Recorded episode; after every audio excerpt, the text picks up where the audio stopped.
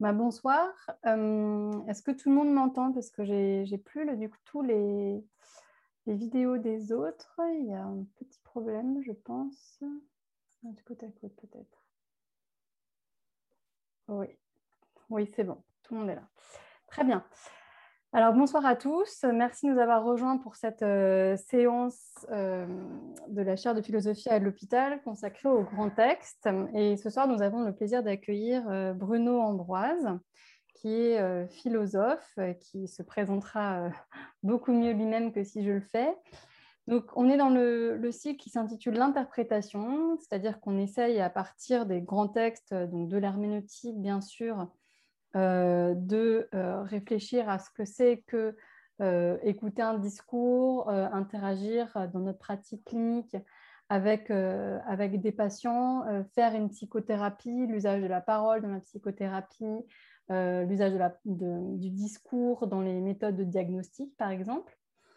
Et donc, ce soir, je voulais inviter Bruno Ambroise pour réfléchir avec lui sur la pensée d'Austin, parce que ça me semblait prendre justement euh, dans une autre euh, direction cette question euh, de l'interprétation, pour ne pas réduire le langage à quelque chose de, descriptif.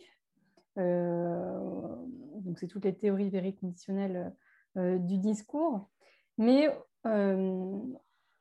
explorer les, les, voies de la parole performative ou de l'efficacité performative du langage en répondant à la question qu'est-ce qu'agir avec des mots qui me semble être particulièrement utile pour euh, notre profession, qu'on soit psychiatre ou psychologue, puisque justement, euh, ben, les fondements de la psychothérapie, euh, quelle qu'elle soit, c'est justement d'agir avec des mots. Et je voulais qu'on puisse réfléchir autour de cela à partir des textes d'Augustine qui sont lus et pensés par Bruno Ambroise. Donc, euh, Bruno Ambroise, euh, je vais vous laisser la parole pendant euh, à peu près une heure. Et puis ensuite, nous discuterons, et nous discuterons bien sûr avec la salle. Hmm, merci beaucoup, Astrid. Vous m'entendez? Oui. Oui. Et, je vous remercie également de, l'invitation à parler devant un public auquel je ne suis pas forcément habitué. Donc, n'hésitez pas à m'interrompre s'il y a des choses qui, qui vous paraissent obscures. Euh, j'espère que ce que j'ai préparé euh, correspondra à, la demande. Euh, je m'excuse de deux choses. Probablement entendrez-vous des cris d'enfants pendant mon intervention. Ce sont juste mes enfants au-dessus. Alors rassurez-vous, on ne leur fait aucun mal. Ils ont juste 3 et 5 ans et donc ils crient beaucoup. Et d'autre part, j'ai plutôt préparé pour une heure et quart d'intervention, mais si c'est trop long, n'hésitez pas à, à, me couper. Voilà. Donc effectivement, je vais, je vais essayer de, présenter la, pensée d'Austin euh, sur euh, l'efficacité du langage. Et donc, euh, j'ai préparé un, un, handout avec les citations que je vais utiliser. Donc, il y a un certain nombre de choses qui ne sont pas sur la feuille que je partage avec vous, mais il, y a, les, citations les plus longues qui figurent. Donc euh, voilà. Et, euh, je, pour me présenter, donc je, l'ai mis sur le document. Je, suis chercheur au CNRS en, philosophie du langage et euh, je, travaille beaucoup sur à la fois sur la philosophie de, John Austin et sur ce qu'on appelle la théorie des, actes de, langage, de discours, de, de parole selon la traduction qu'on préférera. Donc, si ça convient à tout le monde, je commence ma présentation. Oui. Et donc, j'ai intitulé Limites et possibilités de l'efficacité performative. Vous allez comprendre euh, pourquoi euh, dans, mon introduction.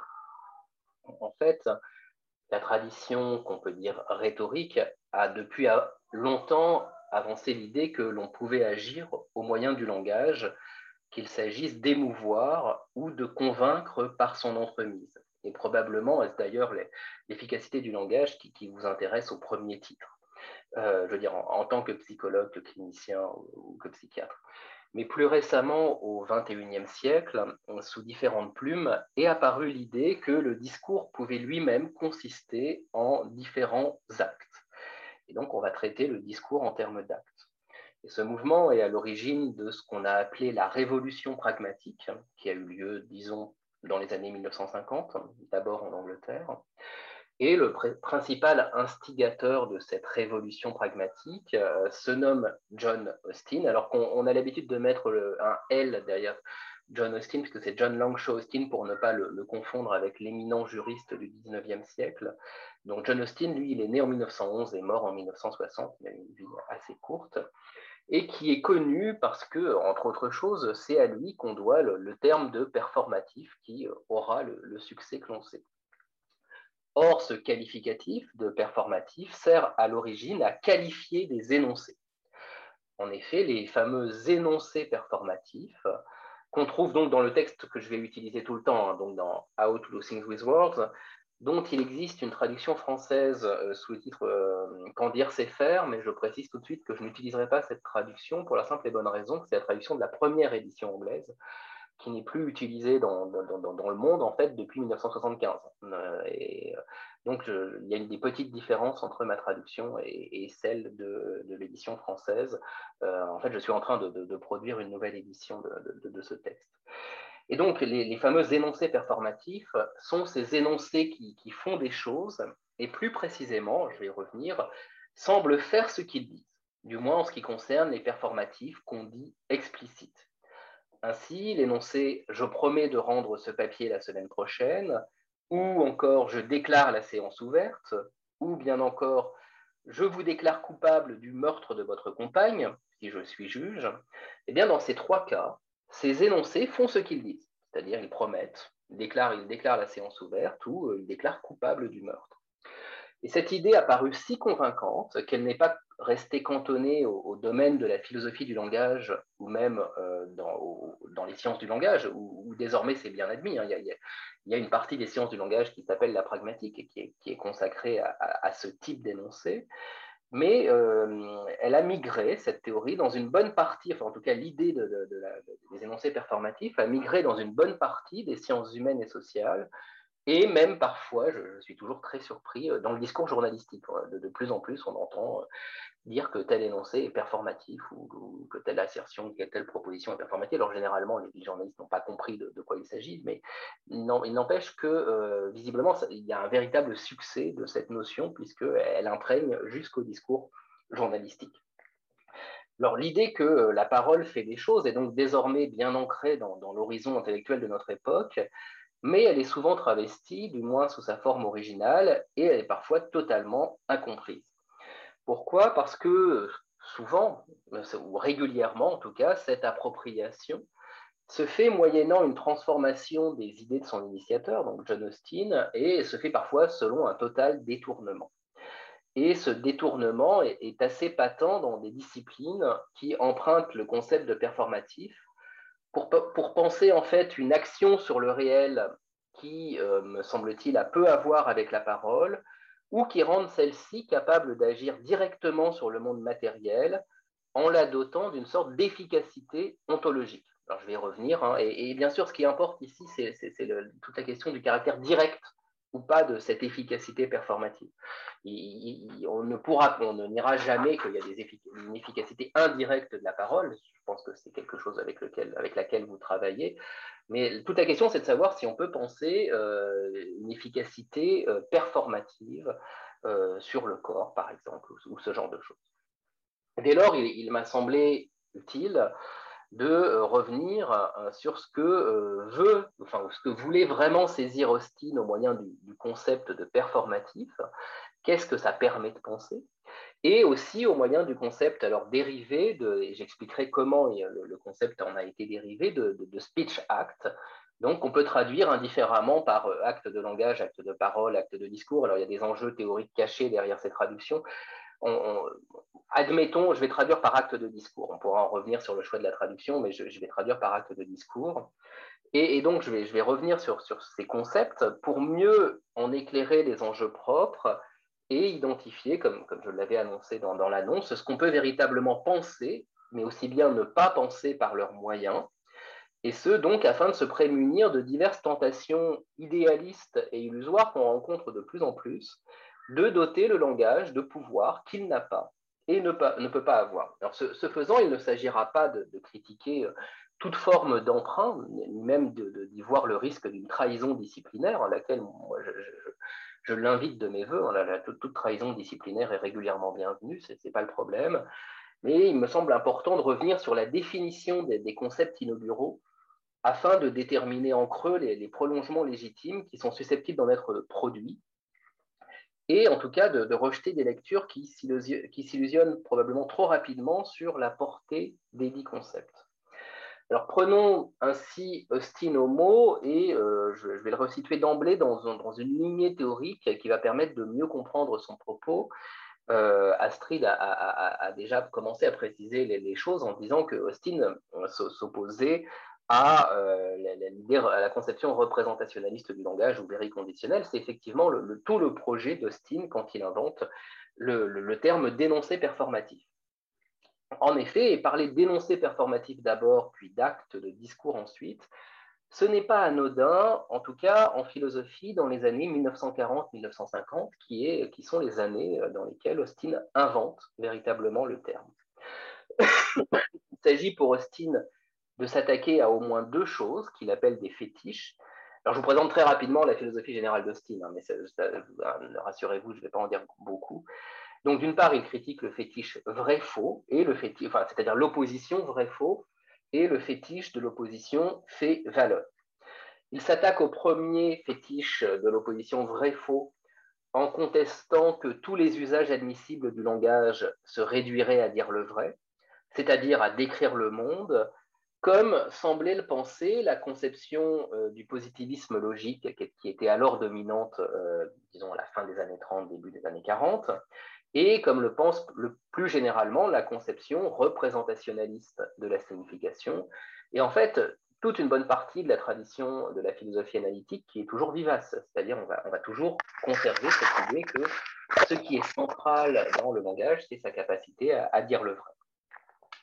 Et donc, il s'attache à ce premier fétiche. Le deuxième, il s'y attaque en montrant que euh, ce qu'il appelle l'évaluation de la vérité, l'évaluation constative elle-même, dépend souvent, pour être mené à bien, d'une dimension normative. Et les deux critiques austiniennes ont précisément à voir avec l'idée que parler, eh bien, cela consiste bien plus à agir qu'à décrire le monde. Autrement dit, si vous voulez, il y a une certaine filiation, non, plus, pas pragmatique, mais pragmatiste ici, même si Austin invente autre chose.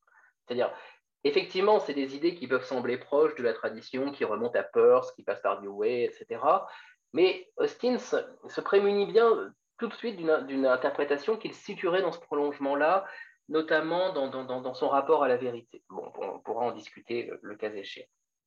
Mais ce qui lui importe, c'est que euh, l'idée que euh, parler, ça consiste à faire, ça, permet de se prémunir des deux fétiches précités.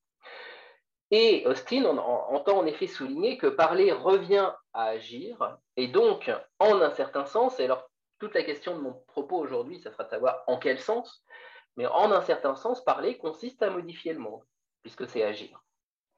À tel point que Steele revendique dans son ouvrage le, plus célèbre, hein, que, j'ai cité, How to Do Things with Words, dont, je dois préciser le statut, hein, How, to, Do Things with Words, c'est en fait une récollection de, euh, comment dire, de notes que Austin avait prises à la fois pour des cours et des conférences et quand on va étudier les manuscrits, il faut savoir qu'en fait, c'est des notes qui s'étalent sur huit années différentes.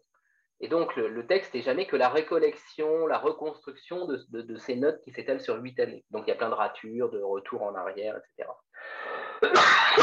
Donc, il ne faut pas non plus prendre le texte pour quelque chose qui serait dans un état définitif, même si on sait que euh, Austin avait à peu près arrêté sa pensée euh, dans, ses notes, du moins dans les dernières notes, et qu'il songeait à une publication. Et on le sait parce qu'il y a une conférence qui, pour euh, sa part, est, totalement écrite et dans laquelle il, dit clairement ce qu'il dit dans How to Do Things with Words. Et donc, dans ce texte central, fondamental, il revendique le fait d'intégrer la philosophie du langage à la philosophie de l'action en général. Autrement dit, pour Austin, faire de la philosophie du langage sérieusement, ça consiste d'abord à en faire comme étant une partie de philosophie de l'action. Et donc, il faut prendre très au sérieux son idée selon laquelle parler, dans la plupart des cas, c'est agir. Et ce faisant, je, le précise aussi, c'est un petit point historique, euh, Austin s'inscrit dans, euh, dans un héritage, dans une filiation qui était partiellement connue de lui pourquoi je, dis cela? Parce que, en fait, Adolf Reinhardt, qui est un élève de Husserl, mais qui est mort au front, et donc qui n'a pas pu mener à terme sa pensée, mais qu'on connaît parce qu'il a réussi à publier un ouvrage. Et, Adolf Reinhardt était ainsi connu. Alors peut-être je vais, je vais écrire son nom parce que je ne l'ai pas mis. Euh, donc Adolf Reinhardt est connu pour avoir identifié dès le début du XXe siècle des actes sociaux accomplis au moyen de la parole et euh, dont les effets pouvaient être saisis sur un plan ontologique propre. Et pour lui, il s'agissait de penser des effets d'ordre déontique produits par exemple par alors cet acte de, discours qui revient constamment dans toute cette littérature, hein, c'est la promesse. La promesse va jouer un rôle central comme exemple d'analyse. Alors, euh, sans se situer dans cette perspective ontologique dessinée par Reinhardt euh, vraiment au, tout début du XXe siècle, en fait, son, texte est paru de manière posthume en, 1919, mais c'était un texte qui date des années 1912-1913. Euh, donc, mais, donc, sans se situer dans cette perspective ontologique, mais en renversant franchement l'ordre explicatif saussurien, un linguiste, alors tombé un peu dans l'oubli, parce que c'est un, un, linguiste qui était aussi un égyptologue, alors c'est quelqu'un qui a un parcours très, étonnant, très surprenant, très hétérodoxe. En tout cas, donc, quelqu'un qui s'appelait Alan Gardiner va euh, lui aussi, euh, dans les années 1920-1930, faire primer l'explication de ce qu'on appelle la parole sur celle du langage, en insistant sur l'aspect décisivement actif de la première. Pour euh, Gardiner, parler, c'est produire ce qu'il appelle des acts of speech, qui permettent de communiquer. Et, donc, le, texte fondateur de, de, Gardiner a été traduit sous le titre Langage et acte de langage. Et, justement, le fait que Catherine Doué est traduit par acte de langage a un sens, c'est pas exactement la même chose que Steam hein, chez Gardiner. Mais malgré tout, il y a cette idée que le langage sert d'abord à faire des choses, au sens où il permet d'agir. Enfin, il convient de, mentionner dans cette filiation la, figure importante de euh, Bronislav Malinowski, le grand anthropologue, qui, euh, si vous vous souvenez peut-être des, Jardins de Corail, donc un, de ses maîtres ouvrages, défendait une conception rituelle de la parole selon laquelle parler consiste essentiellement à agir en société. Alors Austin connaissait l'œuvre de Gardiner et par oui dire, il connaissait aussi l'œuvre de Malinowski. Alors on ne connaît pas exactement les rapports précis, mais on sait que euh, à Oxford, dans les années 40, dans les héritiers de Malinowski en anthropologie, c'était des choses qui étaient discutées. Mais plus précisément, c'est en fait au, cours d'un travail avec le philosophe du droit très connu Herbert Hart qu'Austin en vint à mettre au point le, fameux concept de performatif, dont l'efficacité sera d'abord pensée, et par Austin lui-même, sur le modèle des énoncés juridiques, et tels que par exemple le jugement ou le mariage. Et la promesse joue un rôle ambigu parce que la promesse, c'est un, exemple important dans la pensée juridique de l'époque parce qu'on en fait euh, l'origine du contrat, si vous voulez. Donc la, promesse euh, revient aussi constamment dans toutes ces discussions, mais en tout cas, il faut savoir que c'est d'abord un concept qui intervient à l'intersection de la philosophie du droit et de la philosophie du langage. Alors je, précise ces éléments pour souligner en fait l'enjeu d'abord très peu linguistique des réflexions de Stein qui l'intéresse au départ, cette proto-théorie des, actes de discours, alors je dis proto-théorie parce que je, soutiendrai, et je, peux l'argumenter plus avant, il n'y a pas de théorie des actes de discours au sens où on l'entend chez Searle, par exemple. Chez Austin, il n'y a, pas, ça.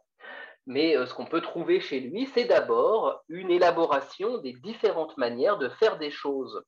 Et l'examen du langage sert d'abord à examiner une façon de faire des choses. Et donc le langage, pour Austin, n'est d'abord qu'un vecteur de l'action humaine. Et donc, il convient de, comprendre l'ambition, en fait, profondément anthropologique et pratique de ces réflexions pour mieux saisir le type d'action que Austin met au jour au moyen de, ce concept d'énoncé performatif. Alors cependant, c'est bien des actions faites au moyen du discours dont parle Austin. Et il s'emploie ainsi à dégager la spécificité de ces actions réalisées au moyen du discours. Donc ces actions faites par le discours, identifiées initialement au moyen du terme de performatif, ne font pas la même chose, ne vont pas pouvoir faire la même chose que d'autres types d'actions. Elles ont des modalités spécifiques qui tiennent à leur médium. Et c'est sur ce point que je voudrais revenir, tout à la fois pour en montrer la fécondité, pour, vous montrer tout ce que Austin permet de penser, et en définir la portée, puisque ça a une portée limitée, de dire que le langage fait des choses. Il s'agit donc bien de, comprendre ici ce que c'est que faire des choses avec des mots. Donc la question c'est en quel sens peut-on parler d'action ou d'actes réalisés par le langage et que sont-ils, que sont-elles capables de faire? Alors cette présentation reviendra d'abord sur la typologie dressée par Austin des différents actes linguistiques, sur leurs effets, sur leurs conditions, et ça me permettra ensuite de préciser les, différents changements susceptibles d'être opérés par les actes que Austin aura identifiés. Et on verra que ce sont des changements, des changements dans l'ordre du monde, si on veut, qui opèrent selon des, différentes modalités, mais qui sont toujours restreints à leur ordre propre, celui que j'annonce d'ores et déjà, que, je vais appeler symbolique, du langage en tant que réalité sociale. J'en viens donc à mon premier point sur euh, l'énoncé performatif euh, confronté à la diversité des actes produits par la parole. Alors, j'ai mis versus, en fait, il s'agira de comprendre que la diversité des actes produits par la parole identifiée par Austin, elle ne vient pas à l'encontre de l'idée d'énoncé performatif, mais elle vient le dissoudre ou elle vient le reprendre à son compte. Parce que on a parfois tendance, alors dans, une volonté pédagogique bienvenue, à, rapporter le, travail d'Austin à cette découverte des énoncés performatifs. Alors, l'énoncé performatif, ça a été construit sur le verbe anglais to perform, donc euh, qu'on traduit euh, tout facilement par agir, faire, enfin, il y a plein de traductions différentes, mais tout cela pour dire que c'est un verbe très ordinaire en anglais. Hein. donc, performatif en anglais, c'est vraiment quelque chose de très ordinaire, chose que ça n'est pas nécessairement en français. Et euh, c'est-à-dire que l'introduction du verbe performer en France, par exemple, n'a rien d'évident, alors même qu'elle est calquée sur l'introduction des énoncés performatifs. Mais peu importe, en tout cas, ces énoncés sont devenus, qui sont devenus fameux se distinguent à la fois en raison de leur capacité à agir et en raison de leur forme linguistique, puisqu'ils semblent dire ce qu'ils font, du moins dans ce qu'on appelle leur version explicite. Ce sont en effet des énoncés qui clairement ne décrivent pas un état du monde, mais qui font quelque chose. Et en ce sens, ils agissent. Et ils semblent agir du fait même qu'ils disent ce qu'ils font. C'est par exemple, euh, je peux prendre des exemples bateaux hein, que, j'adapte à ma sauce, mais c'est vraiment très, classique. Donc c'est le cas de l'énoncé de baptême ou de l'énoncé promissif. En disant, alors ça c'est un exemple de je baptise ce bateau le Queen Elizabeth, qu'est-ce que je fais? Je ne, dis pas seulement que je baptise, je baptise bel et bien. Alors, à condition qu'il y ait tout un ensemble de, conditions réunies, mais ce que je fais, c'est que, je, baptise le bateau. Et en disant je te promets de, faire le ménage, par exemple, je promets ou fais une promesse, comme si un peu l'énoncé linguistique de ce type était doté d'une capacité mystérieuse, quasi magique, à réaliser ce dont il parle. Alors, je précise immédiatement qu'en présentant les choses ainsi, je, ne suis pas totalement fidèle à l'analyse d'Austin, mais c'est la façon standard de présenter les choses.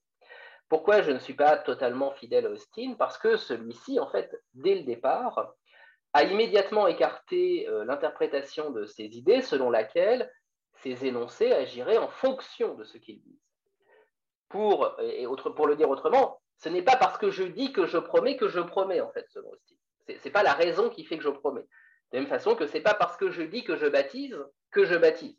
Même si quotidiennement, régulièrement, c'est ce type d'énoncé qui, sert à faire cela.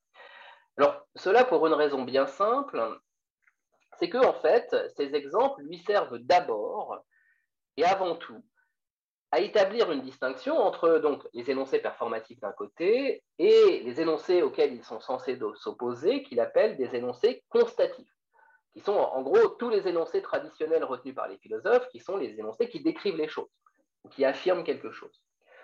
Or, cette distinction qui lui permet de poser des performatifs opposés à des, constatifs, constatifs qui supposément ne font rien, à la différence des performatifs, eh bien cette distinction, il la répudie très vite. Il la répudie par la suite en montrant que tous les énoncés, sans exception, fonctionnent en réalité comme les performatifs, même quand ils ne disent pas qu'ils font quelque chose. C'est-à-dire qu'en en fait, ce qu'il va montrer, c'est que on n'a pas besoin, un énoncé n'a pas besoin d'avoir la forme d'un énoncé performatif pour réussir à agir comme le fait un énoncé performatif. Pourquoi? Eh bien parce que l'idée fondamentale d'Austin, c'est qu'en fait, tous les énoncés servent de fait à faire des choses, même s'ils le font sur des plans différents. Et à cet égard, les énoncés performatifs ne vont se distinguer que par la mention verbale explicite d'une certaine forme d'action qu'ils servent à réaliser. Cette forme d'action qu'ils servent à réaliser, c'est que ce qu'Austin appellera plus tard l'action illocutoire, qui sera par exemple l'action illocutoire de baptiser ou l'action illocutoire de promettre. Et un indice tout simple de, pour, pour comprendre le fait qu'un énoncé peut fonctionner comme un performatif sans avoir la structure linguistique d'un performatif, c'est tout simplement, vous le savez très bien, que vous pouvez promettre sans dire que vous promettez, ou vous pouvez baptiser sans, dire que vous baptisez, etc. etc. Quand vous nommez un, bébé à l'état civil, vous, ne dites pas nécessairement je, baptise ou je dénomme euh, mon fils, etc., etc. Simplement, vous, vous donnez le nom que vous, utilisez. Alors, on va revenir sur tout ça. Mais auparavant, il faut bien comprendre ce qui permet conceptuellement à Austin de saisir un énoncé comme acte. Et euh, en fait, ce qui permet de, de, saisir en fait la dimension pragmatique des énoncés, c'est les échecs qu'ils sont susceptibles euh, d'encourir.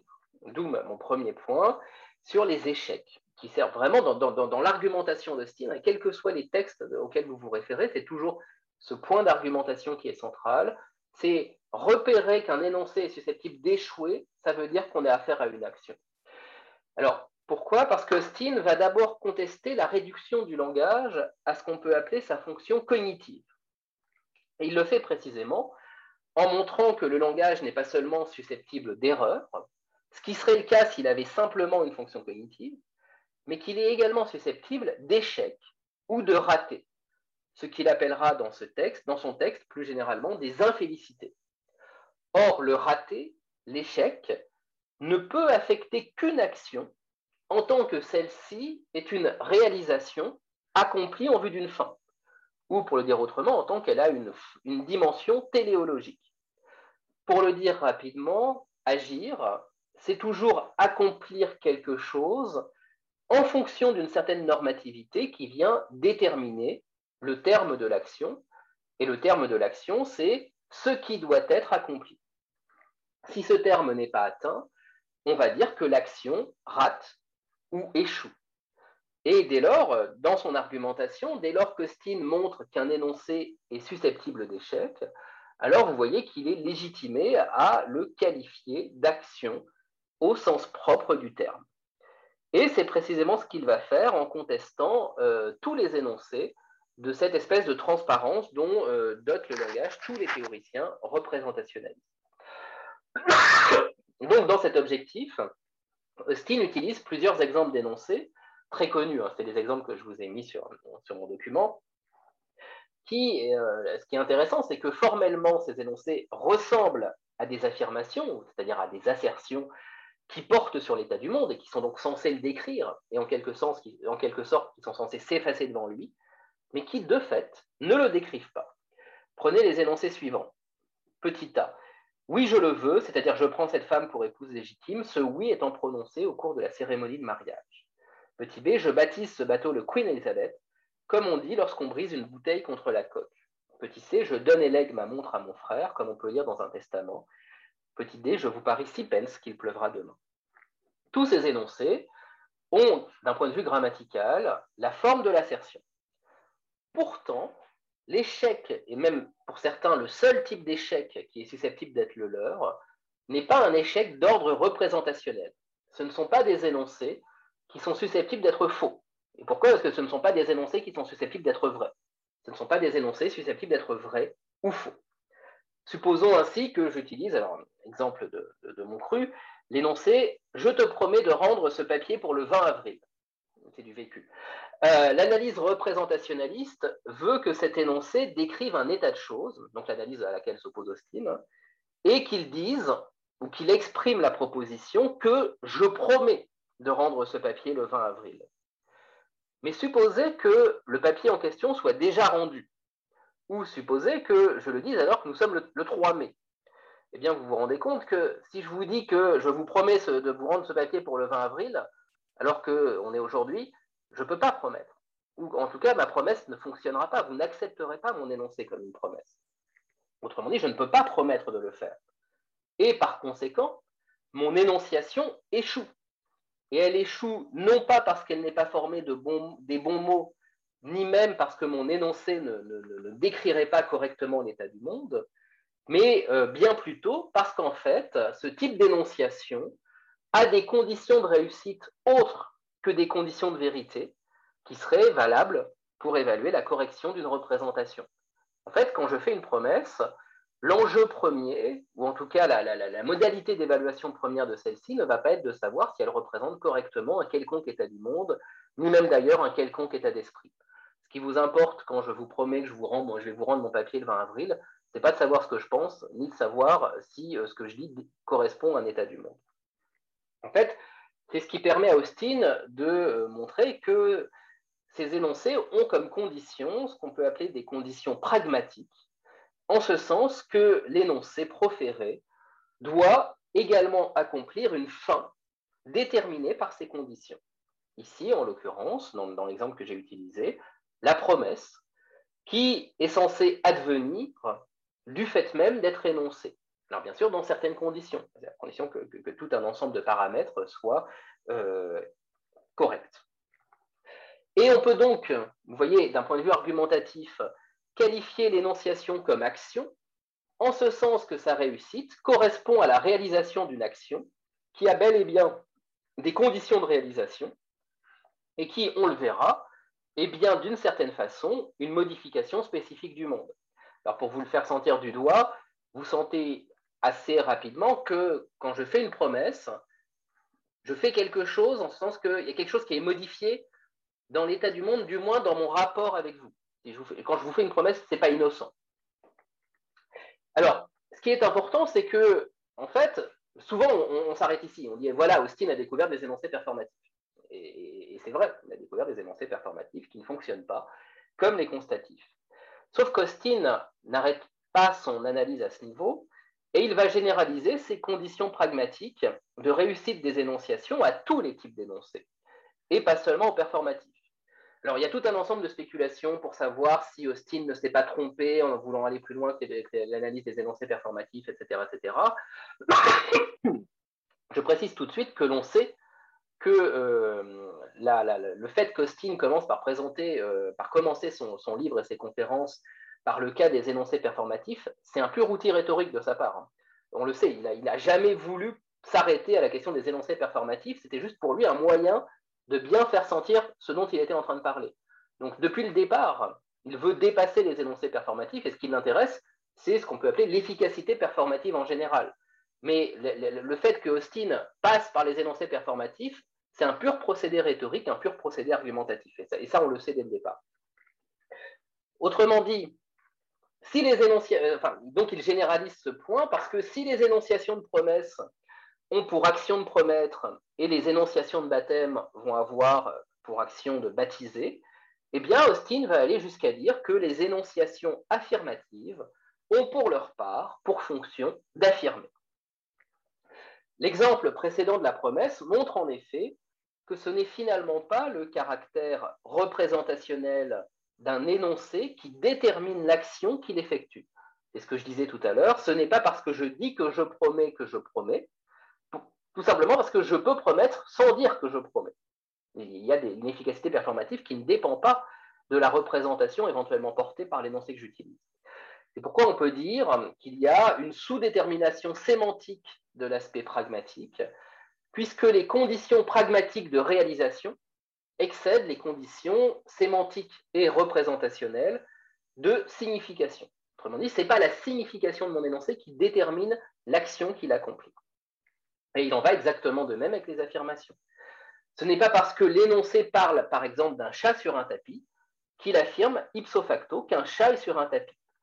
Telle n'est pas nécessairement sa fonction propre, même si c'est euh, la forme qu'il a, et l'on peut très bien l'imaginer, et il y a des cas hein, qui permettent de l'imaginer, que la même énonciation fonctionne dans d'autres circonstances comme un vous.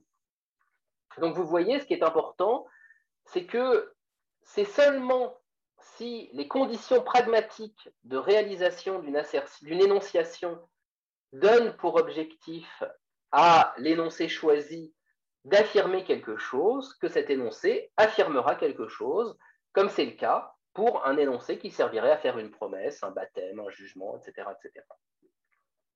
Autrement dit, dire même dire quelque chose à propos du monde sur le mode de l'affirmation va relever d'une activité qui a ses propres conditions.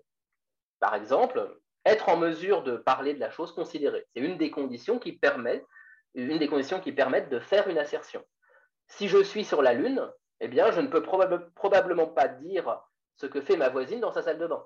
Je suis sur la Lune, euh, comment il s'appelle? Thomas Péquet, en ce moment, il ne peut pas vous parler de sa voisine, ça n'a pas de sens. Euh, on dira alors que l'énonciation a bien une dimension performative, sans pour autant former un énoncé performatif au sens initial du terme, tel qu'Austin l'a défini. Seulement, le, problème, enfin, ce n'est pas un problème pour Austin, mais on, on y a vu un problème. Dès lors qu'on admet cette généralisation, l'opposition sur laquelle est construite la définition de l'énoncé performatif n'a plus lieu d'être. Puisque si les énoncés performatifs sont les énoncés qui se distinguent des énoncés constatifs, lesquels pour leur part étaient définis comme décrivant le monde, et s'il apparaît que les énoncés constatifs incluent en réalité eux aussi une dimension performative, alors vous voyez bien que la, distinction s'effondre pour ne plus laisser place qu'à des énoncés qui ont toujours une dimension performative. Pour le dire autrement, s'il n'y a plus de constatif pur, alors il n'y a plus non plus de performatif pur. Et c'est pourquoi Austin, en fait, il va laisser tomber le concept de performatif assez rapidement. Et il l'utilise, il ne va, plus vraiment le réutiliser par la suite. Ce qui veut dire qu'en généralisant la dimension performative euh, à tous les énoncés, on brouille la distinction initiale qui avait permis à Austin de euh, la repérer et qu'il va finir par l'abandonner en considérant en fait que tous les énoncés forment des actes. Et si on veut à tout prix conserver quelque chose qui distingue véritablement ce qu'on appelle les énoncés performatifs initiaux, alors c'est seulement leur forme verbale spécifique qui euh, les distingue, mais cette forme verbale ne les dote en rien d'une efficacité particulière. De fait, ce que révèle Austin, en fait, c'est que les énoncés performatifs viennent révéler la vérité du fonctionnement de tous les énoncés, qui peuvent dès lors être reconsidérés comme qu'il va qualifier de speech acts, et donc ce que j'ai choisi de traduire comme acte de discours. Autrement dit, les performatifs, comme les constatifs, sont des actes de discours. Simplement, ce sont des actes de discours différents qui font des choses différentes. La promesse ne fait pas la même chose que le baptême, mais ne fait pas la même chose que l'affirmation. Mais tous ces énoncés font des choses pour Austin. Et donc, les performatifs, vous le voyez, n'ont rien de spécifique sur le plan actionnel par rapport aux autres énoncés. Et c'est pourquoi Austin, dans son analyse, va avancer vers autre chose qui permet de comprendre en quoi les énoncés font des choses et ces autres choses, ce sont les fameuses conditions pragmatiques mises au jour par Austin. Et non seulement il va mettre au jour des, conditions pragmatiques, mais il va aussi raffiner son analyse de l'action réalisée au moyen d'un énoncé. Il va en fait définir trois types euh, d'actions réalisées par un énoncé. C'est mon deuxième point de la première partie, les trois aspects actifs de l'énoncé réussi. Et donc, Austin explicite ce qu'il entend par le caractère d'acte de, euh, des énoncés qui font des choses.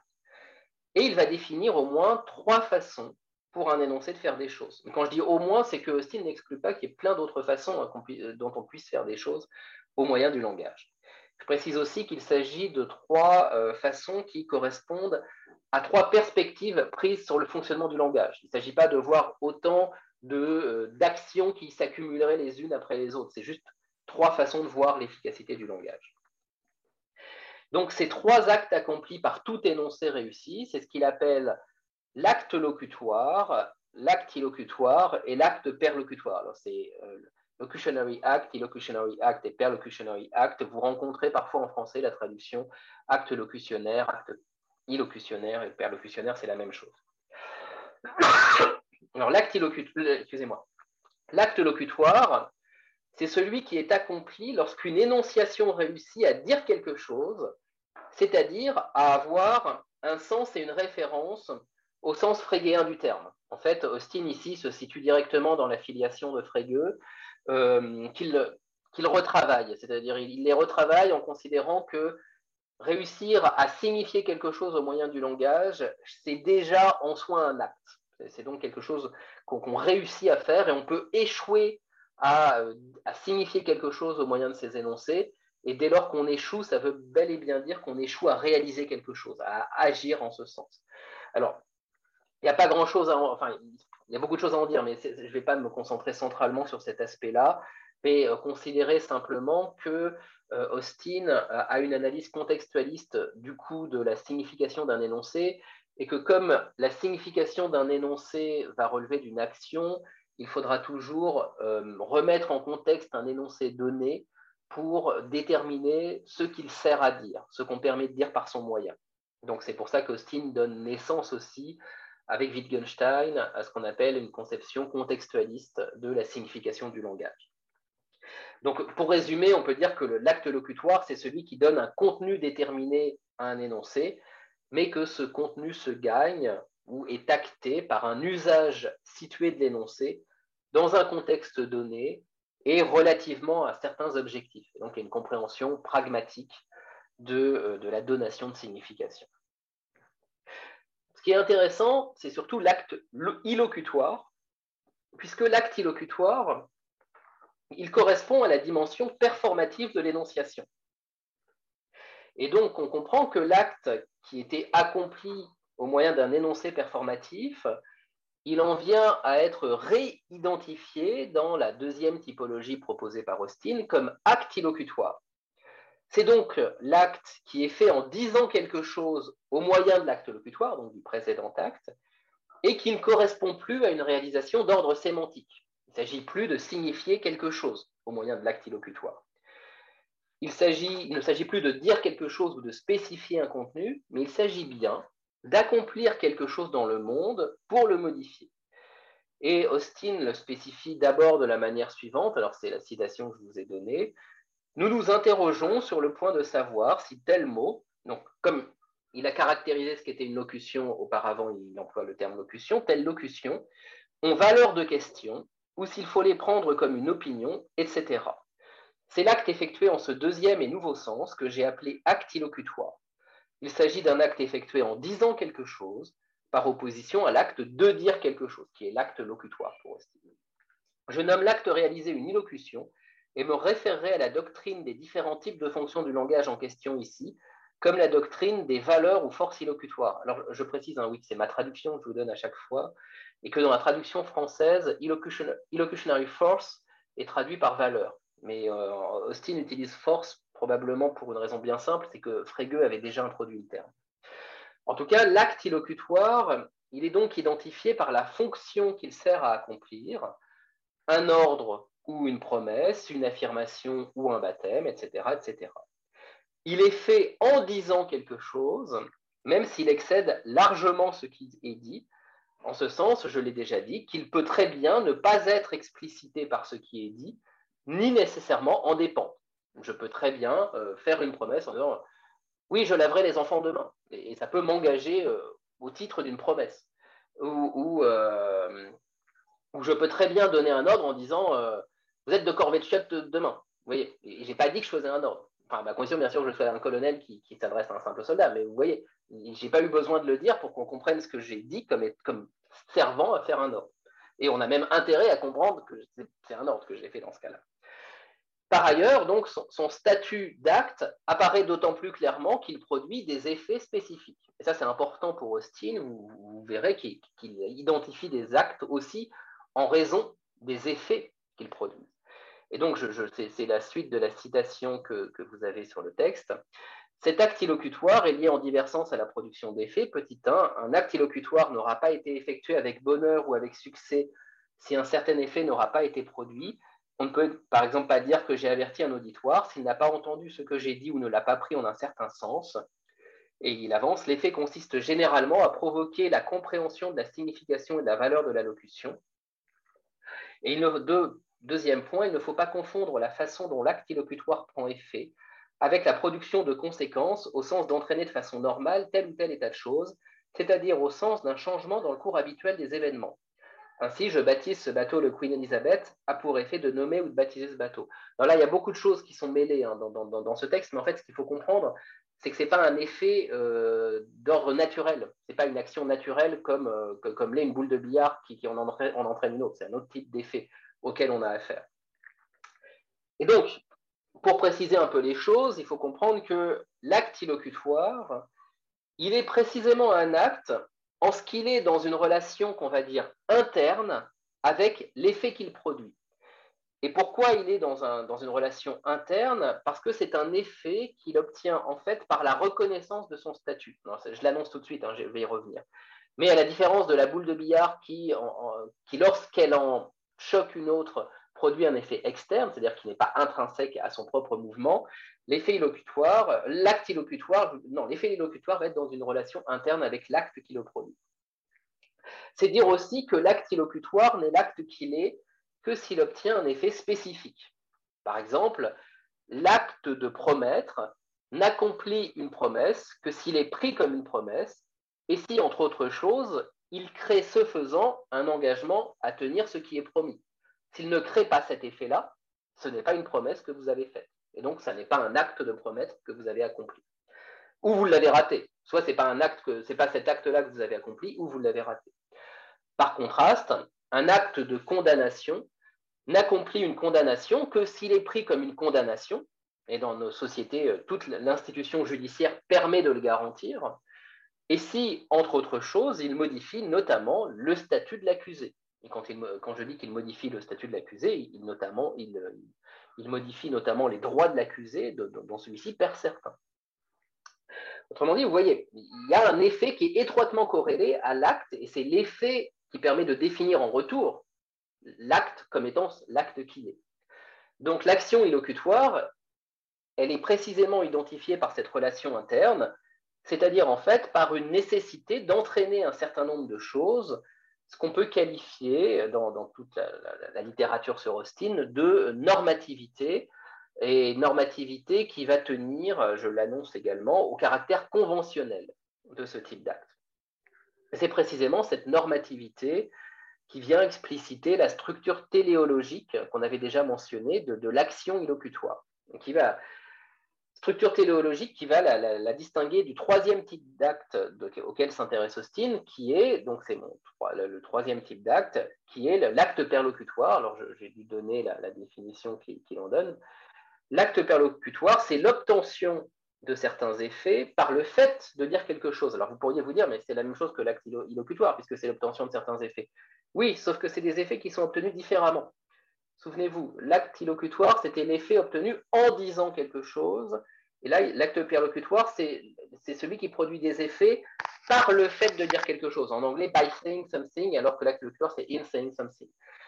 Ici, ce qui, ce qui importe à Austin, c'est que en fait, les effets sont consécutifs au fait, au fait que quelque chose est dit. Alors que dans l'acte illocutoire, les effets sont en même, en, euh, comment dire, simultanés. C'est en promettant que vous, que vous, commettez la promesse. Alors que vous allez le voir, les actes perlocutoires dont il, parle, produisent des effets qui sont consécutifs à la parole. En fait, pour vous aider, vous pouvez considérer que euh, l'acte perlocutoire euh, permet à Austin d'intégrer dans sa terminologie les effets rhétoriques du langage qui avaient été déjà mis au jour par Aristote et toute la tradition de la rhétorique. Et en effet, L'acte perlocutoire, c'est l'acte réalisé au moyen de l'usage du, langage, mais c'est l'acte, comme je l'ai annoncé, qui est consécutif, c'est l'effet qui est consécutif sans le suivre nécessairement. Pourquoi? Parce que les effets de l'acte perlocutoire relèvent pour une bonne part de la psychologie de l'interlocuteur et de la situation contextuelle d'interaction. Si je prends un exemple si vous entendez mon fils hurler, vous allez comprendre de quoi je parle.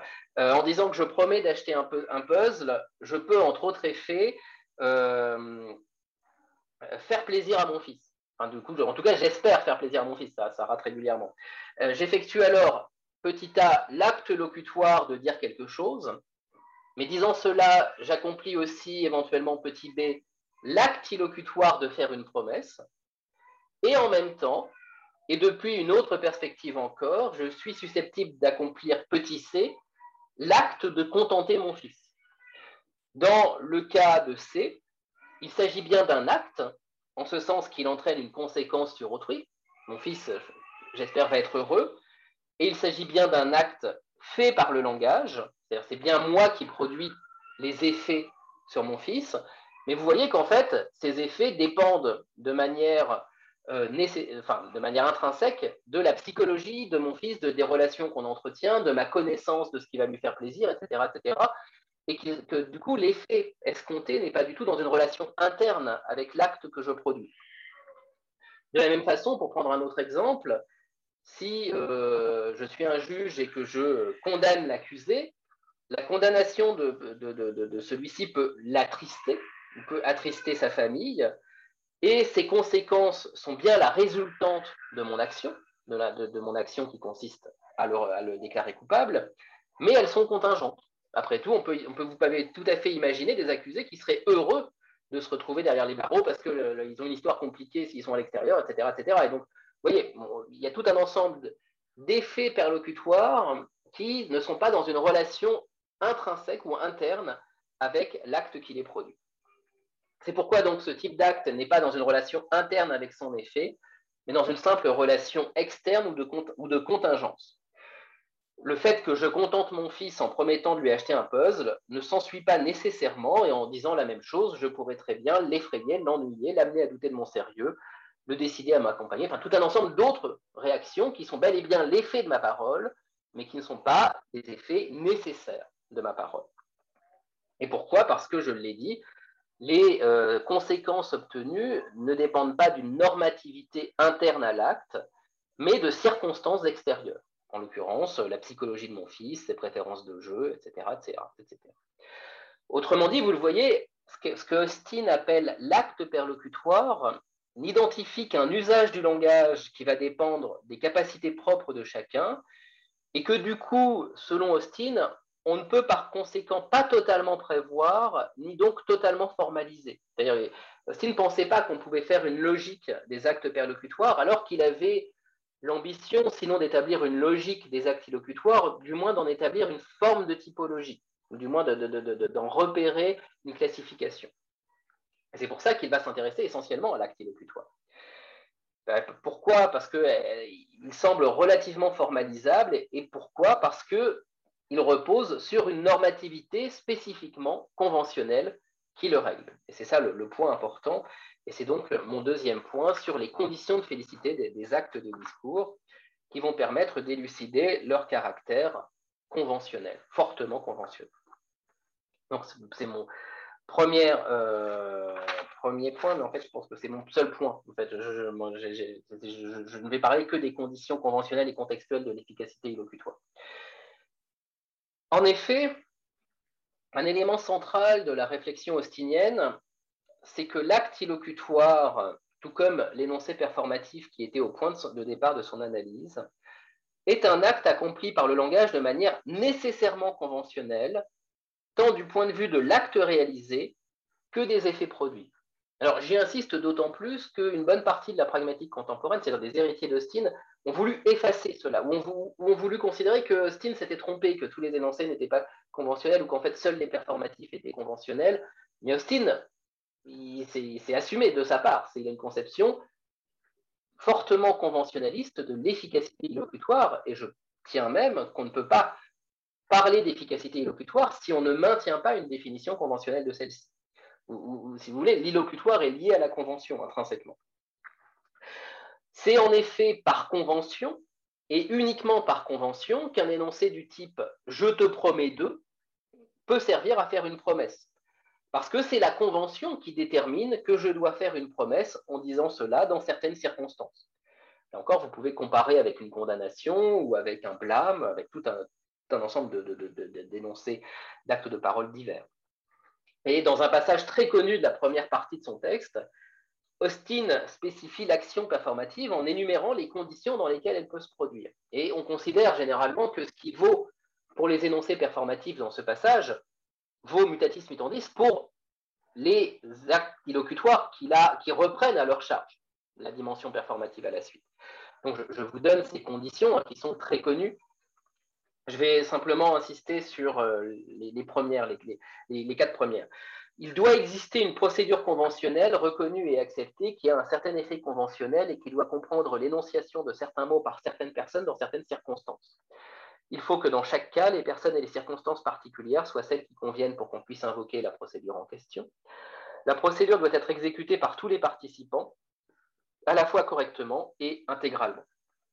Alors en fait, vous voyez, il y a six conditions, toutes n'ont pas le, même statut. Bon, je ne vais, pas euh, détailler euh, le les différents statuts, mais ce qui est clair, c'est que les, deux premières conditions qu'il nomme A posent qu'un acte illocutoire ne peut trouver à s'accomplir que si une communauté donnée considère que l'accomplissement d'une certaine énonciation vaut comme la réalisation d'un certain effet. Et c'est cela, en fait, qui permet d'expliquer chez Austin ce que j'ai appelé la sous-détermination sémantique de la pragmatique, c'est-à-dire le fait que c'est pas que vous pouvez en fait utiliser n'importe quel énoncé pour faire n'importe quoi dès lors que les conventions l'ont défini ainsi. C'est une autre façon de dire que ce n'est pas parce que vous dites que vous promettez que vous promettez. Vous ne promettez en disant que vous promettez que parce qu'une convention préalable a fait en sorte que tel énoncé, dans lequel est utilisé le mot je promets, sert à faire une promesse.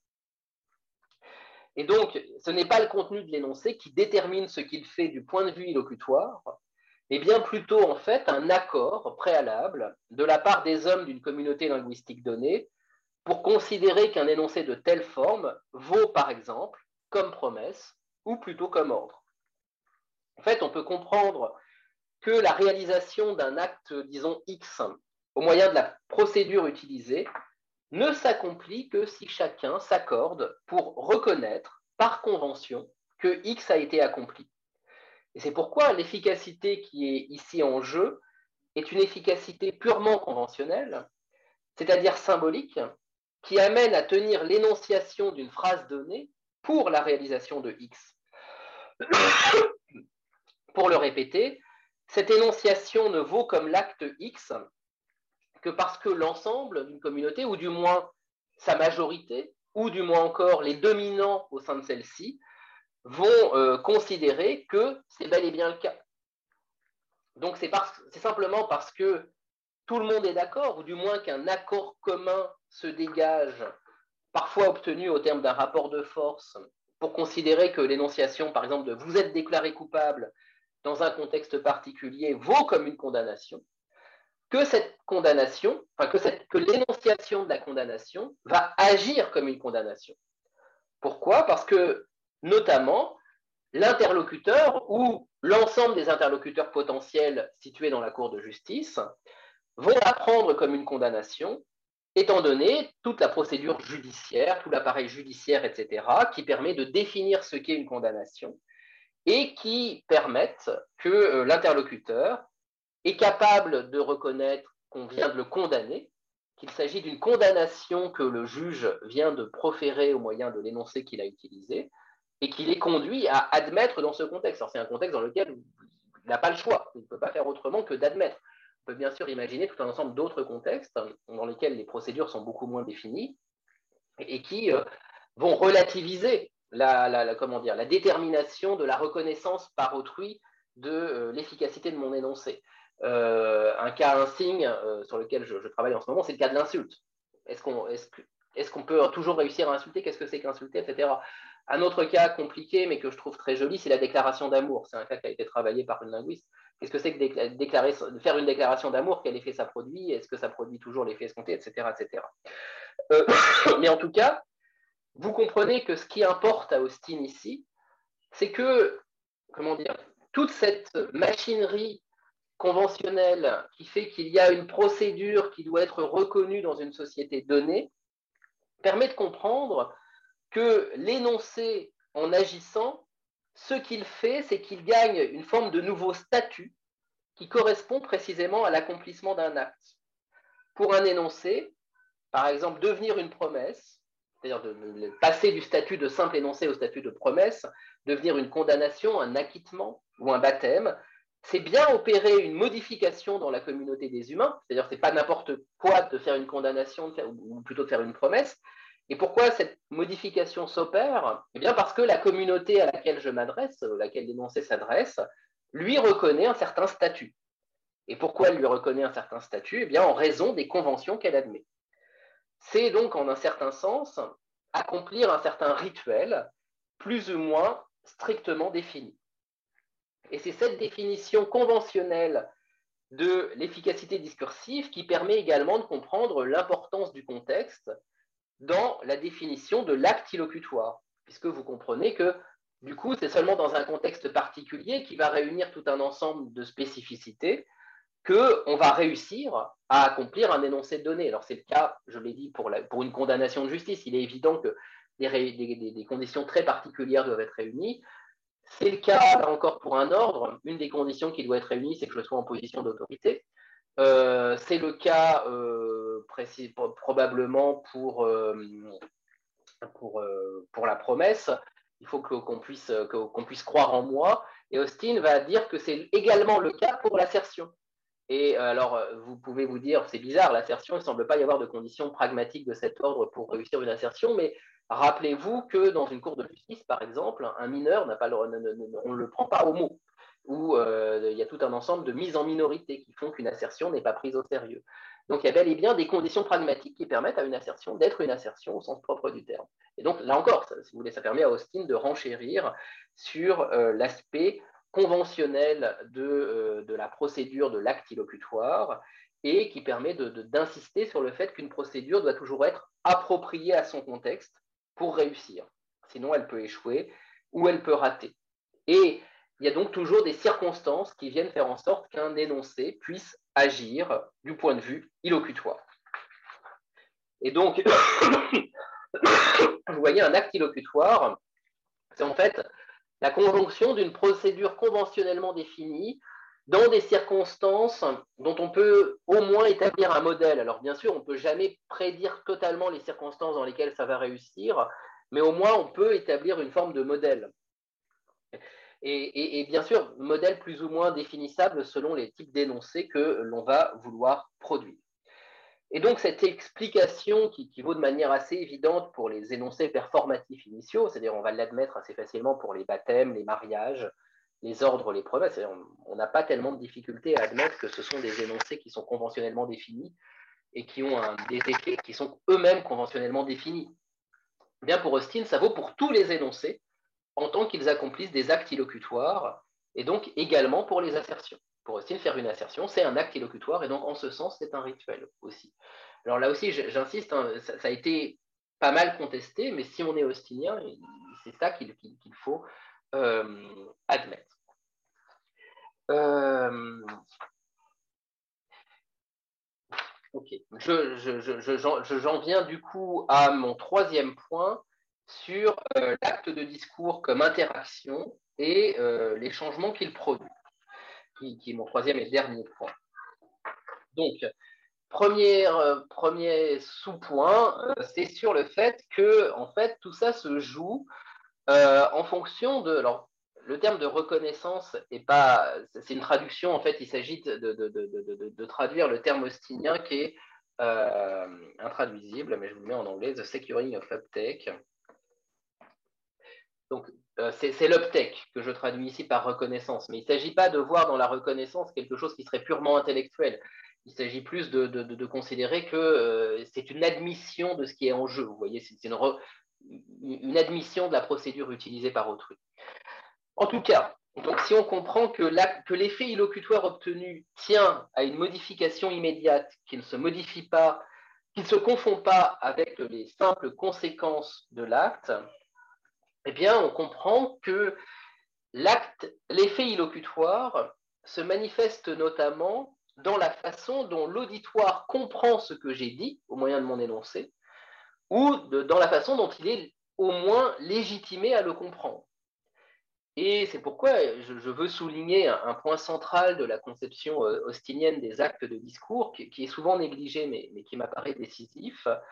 Euh, c'est l'idée que l'acte illocutoire est déterminé par la reconnaissance nécessaire qu'il doit obtenir de la part d'un auditoire pour advenir comme l'acte qu'il prétend être. Et donc, je vous donne cette citation d'Austin qui, qui, est importante, donc, que, que vous avez tout en bas de la page 2, où il précise, Austin, j'essaye de le souligner, mais je n'y arrive pas, un acte illocutoire consiste généralement, généralement à provoquer la compréhension de la signification et de la force de la locution. L'exécution d'un acte illocutoire inclut donc, alors c'est ma traduction, hein, l'obtention de sa bonne compréhension et de sa reprise. Donc c'est the securing of uptake. Mais ce que je veux souligner, c'est que ce, ce securing of uptake tient précisément à la définition conventionnelle de l'acte illocutoire. Les membres d'une communauté linguistique donnée au sein de laquelle certaines conventions sont admises, vont les suivre pour reconnaître ou pas l'effectuation de certains actes accomplis par les énoncés, dès lors bien sûr que ces, énoncés respectent minimalement les, conventions admises.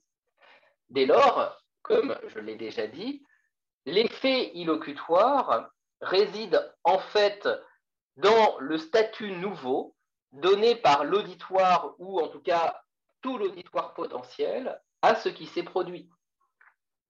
Pour le dire encore autrement, au terme de l'échange, dès lors que cet échange réussit, c'est une nouvelle caractérisation de l'échange discursif qui intervient suite à l'acte performatif ou illocutoire. Par exemple, tel énoncé donné est maintenant pris comme promesse, ou comme baptême, ou comme condamnation. Et bien sûr, selon les circonstances, selon les personnes, selon les procédures utilisées. Et euh, je l'ai dit, on, a qualifié ce changement dans l'énoncé de nouveau statut qui lui est conféré. Et donc, pour advenir, c'est-à-dire pour prendre effet, un acte illocutoire doit être reconnu comme tel par la communauté de locuteurs à laquelle il s'adresse. Alors, je l'ai mentionné, hein, on, peut, on, peut, bien sûr imaginer tout un jeu possible entre les situations d'énonciation, les contextes de reconnaissance, les procédures mises en œuvre, la stratification hiérarchisée des interlocuteurs potentiels, qui vont intervenir dans euh, l'attribution ou non de cette reconnaissance socialement déterminée. Comme je l'ai dit tout à l'heure, il est plus facile à un général de faire reconnaître son énoncé comme ordre par un simple soldat qu'à un père de famille de le faire reconnaître à ses enfants je, plaisante, mais vous voyez, tout dépend des, contextes dans lesquels on se situe, de la position hiérarchique qu'on a, de, l'histoire dans laquelle on, se situe, des différents rituels en fait, et de la ritualisation plus ou moins forte des rituels de, linguistique dans lesquels on va parler. Et on peut, euh, on peut, enfin, il faut souligner que lorsque, ce que je traduis donc par reconnaissance, hein, même si le terme n'est pas approprié, mais lorsque la reconnaissance de l'acte est suspendue ou qu'elle est annulée, l'effet cesse d'avoir lieu. Si vous ne comprenez pas que je donne un ordre ou que je fais une promesse, alors il n'y a pas de promesse accomplie, il n'y a pas d'ordre accompli. Ou euh, dans le cas de la condamnation, la condamnation n'a pas eu lieu. Si personne n'a reconnu que, la juge a condamné, ça ne marche pas. Et euh, l'acte de discours initial peut donc non seulement être empêché, neutralisé ou contré, mais, vous le savez, il est aussi annulable, voire totalement effaçable. Un juge peut par exemple défaire un mariage en prononçant un divorce, mais il peut aussi l'annuler si on découvre que l'époux était bigame dans ce cas, le mariage n'existe plus, il a bel et bien disparu. En tout cas, d'un point de vue administratif et juridique. Il n'a pas forcément disparu dans les relations pour les personnes, souvent ça laisse des traces, mais malgré tout, un mariage bigame est purement et simplement annulé d'un point de vue juridique. De la même façon, il est possible d'annuler une promesse, on le fait tous les jours, je, plaisante, mais c'est facile d'annuler une promesse, dès lors qu'on admet qu'on annule la promesse, ou euh, on peut aussi annuler une condamnation. Là aussi, c'est quelque chose de tout à fait admis. Dans ces cas, l'effet illocutoire est bel et bien annulé ou suspendu. On peut également concevoir une défaisabilité temporelle de l'acte illocutoire. Tel effet illocutoire obtenu à un moment T par la reconnaissance de certains membres influents de la communauté linguistique peut être annulé à un moment T plus 1 si ces membres perdent de l'influence ou si plus personne ne soutient la reconnaissance de l'acte effectué. Par exemple, c'est un des, exemples de Steen, la, la, déclaration de, duel. La déclaration de duel, c'est un rituel linguistique qui a été admis, du moins dans certaines sociétés, mais ça n'aurait plus, plus de sens du tout aujourd'hui de, déclarer un duel. De, vous jeter un gant à la figure. Enfin, ça, a un sens, mais plus le même que ça avait dans la société du XVIIIe siècle. Donc, vous voyez, il y a tout un ensemble de rituels qui évoluent, et c'est ça que veut penser Austin. C'est les actes accomplis par ces moyens qu'il cherche à identifier au moyen des actes illocutoires, sauf qu'il généralise cette dimension à l'ensemble des énoncés en tant que ces énoncés sont susceptibles d'être réussis. Et c'est pourquoi cette caractéristique singulière des actes de discours, donc cette caractéristique, singulière, c'est-à-dire le fait qu'ils doivent être reconnus, euh, contribue à en faire des actions qu'on peut dire d'ordre symbolique. je, l'utilise en termes, excusez-moi, en référence à Lévi-Strauss, hein, bien sûr.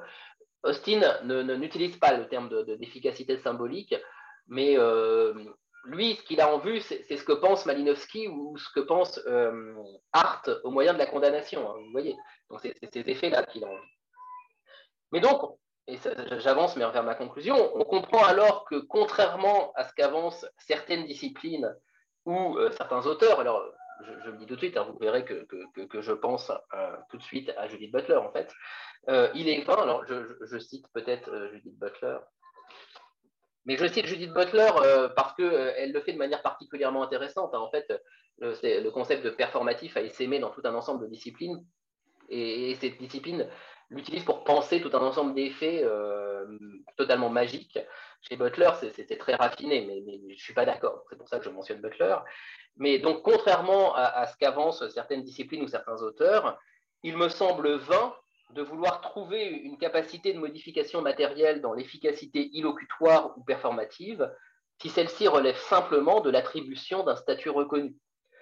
Si jamais une modification matérielle advient suite à un acte illocutoire ou suite à la profération d'un énoncé performatif, et on peut penser, parmi tous les, exemples donnés par euh, les disciplines des sciences humaines et sociales qui mobilisent le terme, euh, par exemple, je, réalise ma promesse et achète un puzzle. Alors ça, c'est mon exemple. Le condamné à mort est pendu. Je change de sexe. Les échanges de biens s'opèrent désormais sur un marché fonctionnant comme le dit la théorie économique. Je peux, vous donner toutes les références de ces exemples si vous le souhaitez.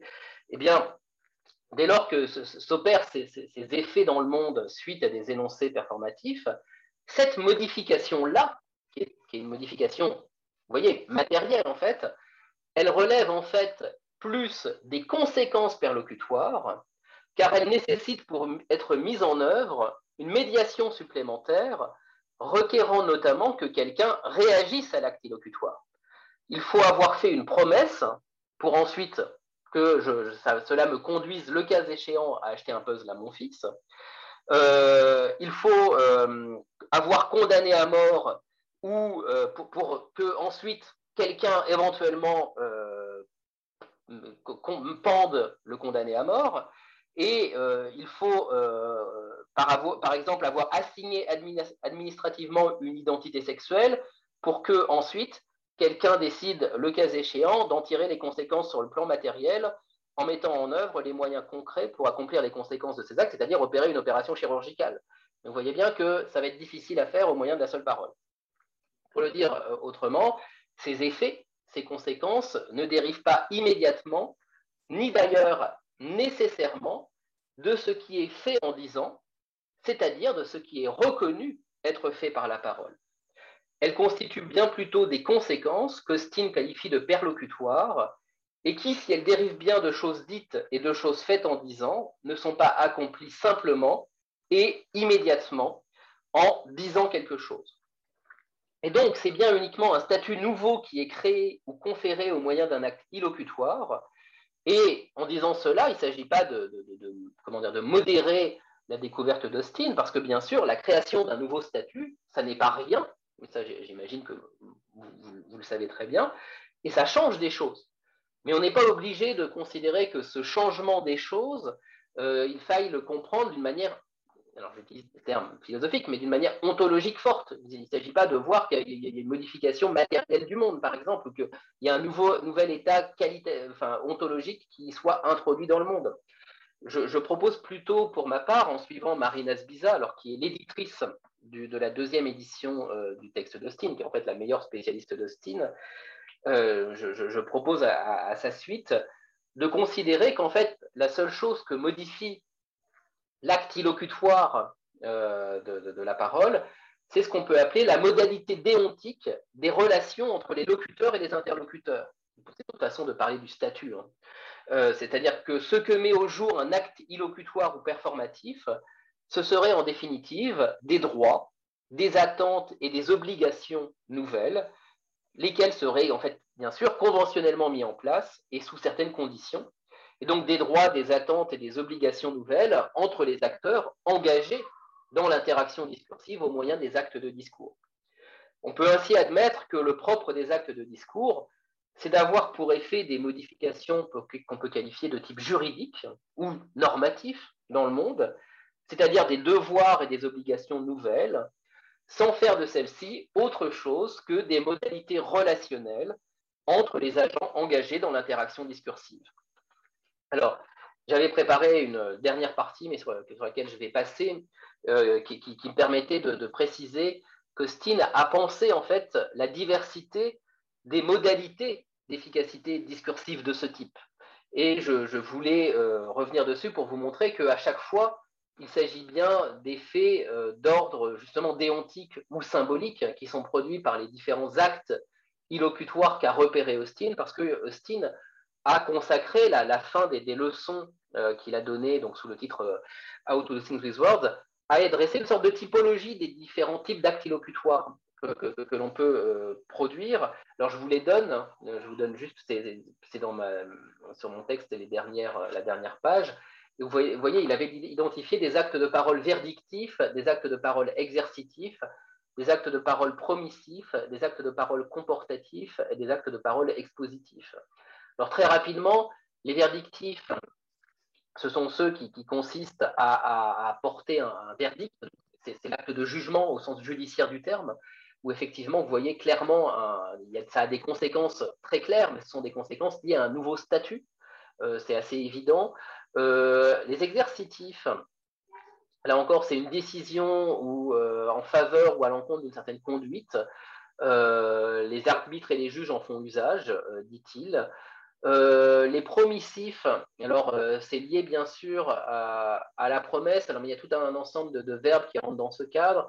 Alors il faut savoir que la promesse est souvent l'exemple qui permet aux auteurs de considérer qu'il y a une nouvelle dimension ontologique qui est créée, parce que quand quand je fais une promesse, il y a un nouvel engagement qui apparaît. Et effectivement, c'est vrai, si, je promets, l'effet produit, l'effet immédiatement produit par une promesse réussie, c'est l'engagement que je prends. Mais l'engagement que je prends, euh, rien n'oblige à le penser autrement que par de, nouvelles attentes créées chez autrui. C'est-à-dire le fait que maintenant, je suis l'obligé d'autrui. Vous voyez, cette obligation, elle dépend précisément du fait qu'autrui considère que ce que j'ai fait, c'est une promesse et pas autre chose. Et donc, il m'en tient rigueur. Et, donc, il y a bel et bien une modification de la relation avec autrui qui est produite par la promesse.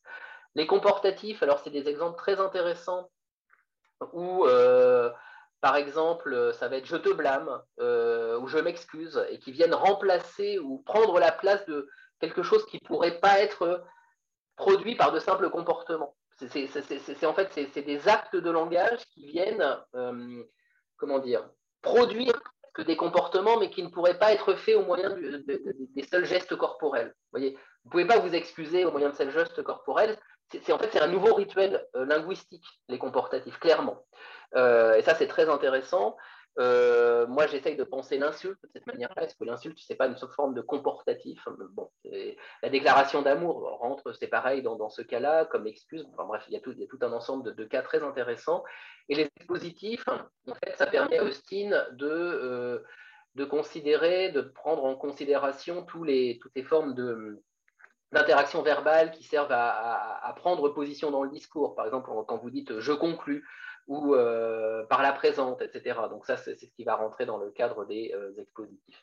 Mais en tout cas, vous voyez bien que dans cette typologie qui, selon Austin, permet de recenser l'ensemble des actes illocutoires qui sont susceptibles d'être accomplis, il n'y a rien qui permette d'agir de manière directe sur, euh, ni sur le corps, ni sur la réalité matérielle, ni même, alors on va en discuter j'imagine, mais ni même sur ce que je pourrait qualifier de réalité psychique. C'est-à-dire que, bien sûr, on agit par le langage sur le psychisme, mais pour, pour autrui, ce n'est pas vraiment au, moyen d'actes illocutoires, mais au moyen d'actes perlocutoires. Pourquoi? Parce que, précisément, les actes illocutoires sont définis par une convention, et la convention, elle ne peut, euh, enfin, le propre de la convention, c'est qu'elle oblige à, avoir la fin qu'elle détermine. Et euh, on ne peut pas, en un sens, obliger le psychisme d'autrui à se comporter comme une convention l'exige. Ou pour le dire autrement, l'effet proprement conventionnel, il est, il est en un sens extérieur ou c'est un effet social. Et c'est pour ça que Ragnar, pour sa part, quand il avait identifié des énoncés performatifs, il avait aussi qualifié ça d'acte social. Alors ça, fait, ça, renvoie à tout un débat de, la philosophie anglaise, de Thomas Reid notamment, mais c'est ça que pense Austin. Hein. Les, performatifs ou les actes illocutoires, ce sont en fait des actes intrinsèquement sociaux parce que ce sont des actes conventionnels. Alors un dernier point, pour prévenir peut-être une objection, c'est que, euh, bien sûr, vous direz, mais de quelle convention parle Austin? On n'a jamais rencontré ces fameuses conventions qui viendraient définir ce qu'est une promesse, ce qu'est euh, un baptême, ce qu'est euh, un ordre, et encore moins ce qu'est une assertion ou une simple affirmation. Et bien sûr, Austin ne, prétend pas cela, mais il faut comprendre la convention ici dans un sens alors très anglo-saxon. Il faut, euh, je vous rappelle que Austin utilise, enfin, en fait, utilise le terme de convention au terme d'un débat avec Hart, et les conventions dont il est question, c'est en fait les conventions de la common law. C'est-à-dire, c'est les traditions, c'est les coutumes, c'est les façons de faire. C'est pour ça que c'est une pensée, en fait, c'est d'anthropologie qu'est en train de nous proposer Austin ici. C'est qu'il y a une façon relativement définie de faire des promesses dans notre société. Et effectivement, c'est seulement si on sait ce que c'est et si on les reconnaît comme telles qu'on est capable de considérer que c'est une promesse qui a été faite et que ça produit tout cet ensemble d'effets. Donc, c'est des conventions au sens de rituel anthropologiquement définies. Et en un sens, tout le propos d'Austin, et moi c'est ça que je trouve intéressant dans, ses recherches, c'est de nous mettre en face d'énoncés qui fonctionnent comme autant de rituels. Et toute l'importance d'Austin, c'est de nous montrer que tous nos énoncés ne sont en fait que des rituels. Alors qu'ils sont en fait des rituels qui sont plus ou moins ritualisés. Mais il n'empêche que, étant donné les effets symboliques qu'ils sont susceptibles de produire, eh bien, c'est ainsi qu'il faut les comprendre. Donc voilà, c'est là-dessus que je voulais insister, et donc j'en viens à ma conclusion. Du, coup, on voit bien que pour Austin, euh, l'action euh, réalisée par l'énoncé performatif correspond bien à celui qu'accomplit l'acte illocutoire, et la spécification de ce dernier vaut pour la performativité en général, et doit empêcher d'y voir autre chose qu'une action d'ordre symbolique, accomplie au moyen du langage, en tant qu'il est conventionnellement réglé, et reconnu au sein d'une communauté linguistique donnée pour accomplir certains changements dans des relations entre individus. Et ces changements, si on veut absolument les qualifier, ça correspond à des statuts convoqués par les différents actes illocutoires.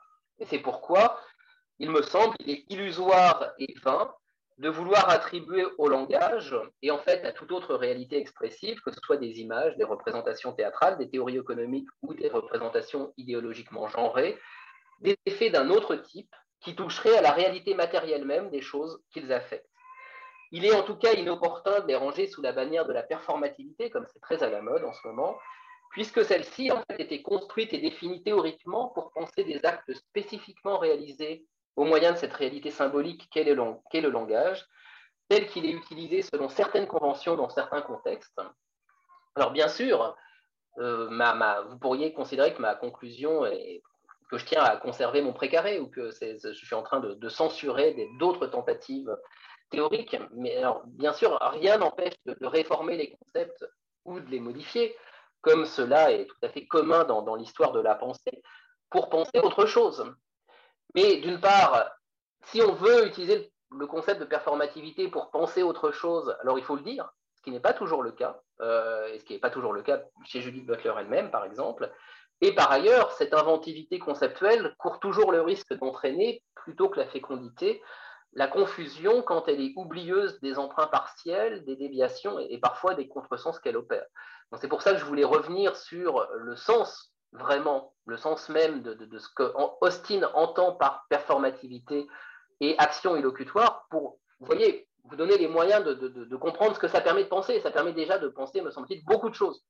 Et, déjà, me semble-t-il, on gagnerait beaucoup de choses à, prendre au sérieux cette hypothèse austinienne selon laquelle les énoncés performatifs, tous nos énoncés sont des énoncés qui ont une dimension performative et qui servent à faire des actes, et à comprendre que l'ensemble des énoncés sont autant de micro-rituels sociaux qui, euh, de ce fait, nous engagent les uns les autres, nous, nous, permettent de faire des choses, nous, nous mettent dans certaines relations, modifient nos relations, avant que d'élargir le propos pour penser d'autres types d'efficacité, qu'il ne s'agit pas nécessairement de nier, mais euh, qui, que me semble-t-il, ça peut être un contresens de les ranger immédiatement sous la même catégorie. Voilà. Je vous remercie euh, de votre attention et j'espère que je n'ai pas été ni trop long, ni trop rapide, ni trop confus. Merci beaucoup. Euh, alors moi, j'avais quelques, quelques questions, mais je pense que vu sur ce quoi vous avez conclu, je pense que je peux embrayer directement justement sur la partie pour faire le lien en fait avec, avec la clinique et la réflexion sur les troubles psychiques, euh, effectivement, lorsque on parle euh, de l'importance des, effets illocutoires, euh, je me disais en fait que quelque part, ces conditions de non-félicité qui tiennent par exemple à la mise en échec des conventions, mais c'est quelque chose qu'on retrouve parfaitement en psychiatrie qui pourrait même contribuer à la définition de ce qu'est un trouble un trouble psychique, c'est-à-dire la mise en échec. Alors, pas seulement de l'aspect locutoire, qui, euh, c'est-à-dire euh, purement sémantique, qui dans certaines pathologies, comme par exemple la, schizophrénie, où justement il y a de la diffluence, il y a des troubles du langage euh, pur, c'est-à-dire des troubles sémantiques purs, mais aussi et surtout, en fait, un échec de la fonction illocutoire, enfin, de l'acte illocutoire, notamment donc, ce qu'on ce appelle maintenant en psychologie cognitive donc les cognitions sociales, qui, qui permettent justement de, de, comprendre euh, les conventions et de les mettre en œuvre surtout, enfin de les assimiler, de les mettre en œuvre, en œuvre euh, dans la pragmatique du langage. Et en fait, ça, c'est, comme vous le disiez très justement, c'est quelque chose de très anthropologique que Austin euh, développe. Et je le mettrai en regard avec l'anthropologie d'Irving Goffman, qui a travaillé en fait du coup sur les troubles psychiques dans le texte de 1966 qui s'appelle euh, Madness in the Place, donc la folie dans la place, qui est l'appendice euh, au rythme d'interaction, euh, il dit justement que les troubles psychiques sont le ravage. Et le ravage, justement, c'est la mise à mal du groupe, et notamment dans, son, dans ce qui le structure, c'est-à-dire dans sa normativité. ce moment où, justement, ce n'est même plus une infraction que commet le, malade, c'est-à-dire qu'il générerait des actes rituels de réparation, euh, d'excuses, etc. Mais il est à côté, en fait, il est en dehors de tout régime de, normatif. Et donc, justement, en, étant en dehors de tout régime normatif, il ne peut pas y avoir d'actes euh, illocutoires ou d'efficacité illocutoire, je ne sais pas si on peut dire ça, ou d'efficacité performative, puisqu'il n'y a pas de reconnaissance euh, de... Bah, en tout cas, il n'y a pas de reconnaissance réciproque de fonctionnement euh, au sein d'un même euh, univers euh, normatif.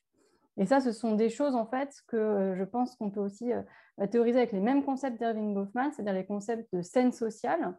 et ça, c'est tout l'enjeu même de la, de la, psychiatrie, notamment dans sa composante de la psychiatrie institutionnelle, c'est-à-dire de, donner un cadre, ça c'est des termes très cliniques, hein, de poser un cadre et de resituer chacun dans son rôle, le rôle de médecin, le rôle de patient, le rôle du patient dans sa famille, donc de restituer un peu, cet univers normatif euh, dans le processus euh, en fait euh, clinique, c'est-à-dire le processus thérapeutique même du patient, c'est-à-dire le, mettre en capacité de s'approprier cet univers normatif et donc de pouvoir retrouver des, des, actes illocutoires bah, de part et d'autre en fait, que ce soit pour le patient, pour sa famille ou pour les professionnels de santé. Donc, euh, donc ça, c'était pour la fonction, euh, l'acte illocutoire. Et pour l'acte perlocutoire, euh, vous avez dit tout à l'heure que donc, la partie des conséquences sur autrui, qui sont des relations de contingence, qui sont relativement imprévisibles. Alors, je dirais qu'effectivement, dans le fonctionnement, on pourrait dire normal de l'interaction, hein, puisque je me replace. Alors, moi, je ne suis, pas du tout philosophe, je suis plutôt anthropologue de formation. Donc, fonctionnement normal de l'interaction. Euh, on pourrait dire comme malgré tout, je pense qu'il y a une forme de prévisibilité, en fait, sinon l'interaction, elle ne peut pas avoir lieu, et que justement, euh, dans le fonctionnement euh, bah, pathologique, c'est-à-dire là où, là où, on reconnaît un trouble, eh bien, c'est justement là où c'est totalement random, quoi, aléatoire. C'est-à-dire que la fonction, euh, l'acte perlocutoire, il est vraiment totalement imprévisible au sens euh, équiprobable, enfin, au sens mathématique du terme, c'est-à-dire qu'on ne peut pas connaître l'issue euh, du propos et de l'interaction, en fait. Et c'est ça qui, qui génère aussi, par exemple, des soupçons de dangerosité chez certains patients, que ce soit une, dangerosité pour soi ou pour autrui. Hein. C'est-à-dire, le patient tient des propos suicidaires, euh, va-t-il ou non passer à l'acte? Donc pour certains patients justement chez qui il y a un régime normatif, le régime normatif fonctionne, c'est-à-dire que l'acte illocutoire ou parlocutoire est conservé, eh bien on arrive assez bien à anticiper justement euh, si la personne va passer à l'acte ou non, et on va pouvoir prendre des mesures en fonction de notre capacité justement à prévoir en fait euh, les, conséquences des paroles. Alors que dans certains cas, justement, ces patients qui sont considérés comme dangereux pour eux-mêmes ou pour autrui, c'est lorsque je crois hein, cette fonction perlocutoire est totalement euh, atteinte, c'est-à-dire qu'on a une incapacité à prévoir euh, le comportement euh, de la personne. Voilà un peu pour ma lecture à travers le prisme à la fois anthropologique d'Erwin Goffman et puis la pratique, de ce que j'observe de la pratique psychiatrique en observation participante, on pourrait dire, parce que je suis à la fois juge et partie dans ce cas-là. Alors, j'avais une question, si on, euh, si on pouvait, enfin deux questions. La première, c'était effectivement, vous disiez tout en introduction qu'il y avait euh, en fait des, raisons euh, théoriques au fait de traduire ou ne pas traduire par acte de langage, de parole ou de discours. Est-ce qu'on peut venir en, deux minutes hein, sur, enfin, je pense que ça permet justement de comprendre le découpage entre philosophie du langage, philosophie de l'action. Probablement que ça renvoie un peu à ces champs disciplinaires-là pourquoi on dit que c'est un acte de discours et pas un acte de langage? Est-ce que si vous voulez réagir aussi à ce que j'ai dit précédemment, c'est OK. Il faut remettre le micro par contre. Voilà, j'y suis arrivé.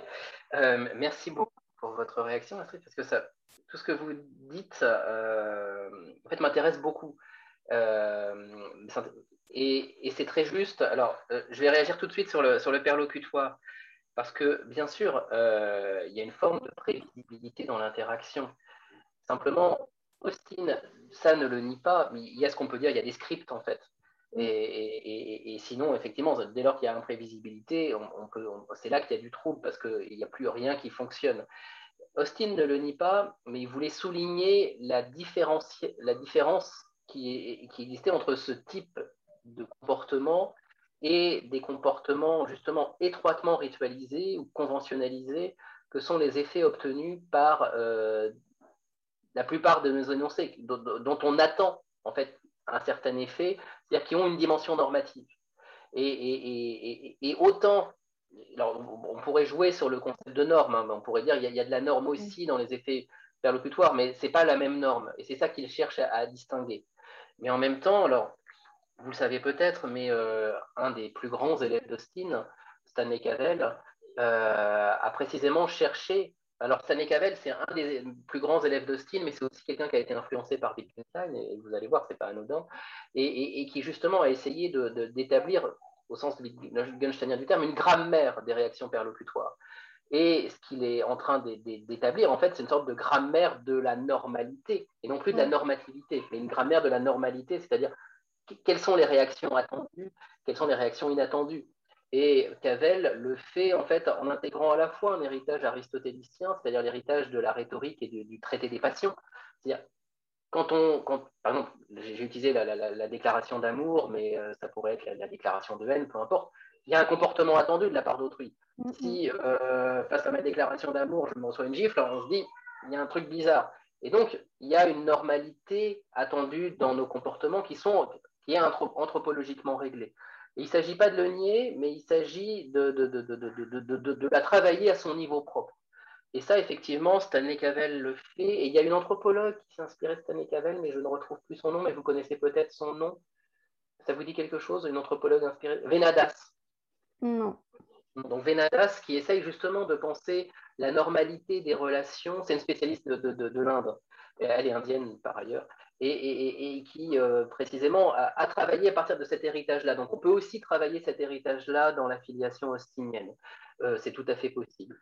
Euh, et je trouve ça vraiment très intéressant. Hein. C'est juste que là, je, faisais autre chose, c'était un autre point. Sur l'illocutoire, alors moi je suis très heureux d'une part que vous, trouviez ça intéressant dans, en psychiatrie, mais alors, j'aurais tendance à dire que c'est une forme de psychiatrie particulière, c'est pas toute forme de psychiatrie. Et, celle-là m'intéresse tout particulièrement. C'est effectivement, euh, si vous partez d'Erving Goffman, qui était un des premiers très grands lecteurs d'Austin.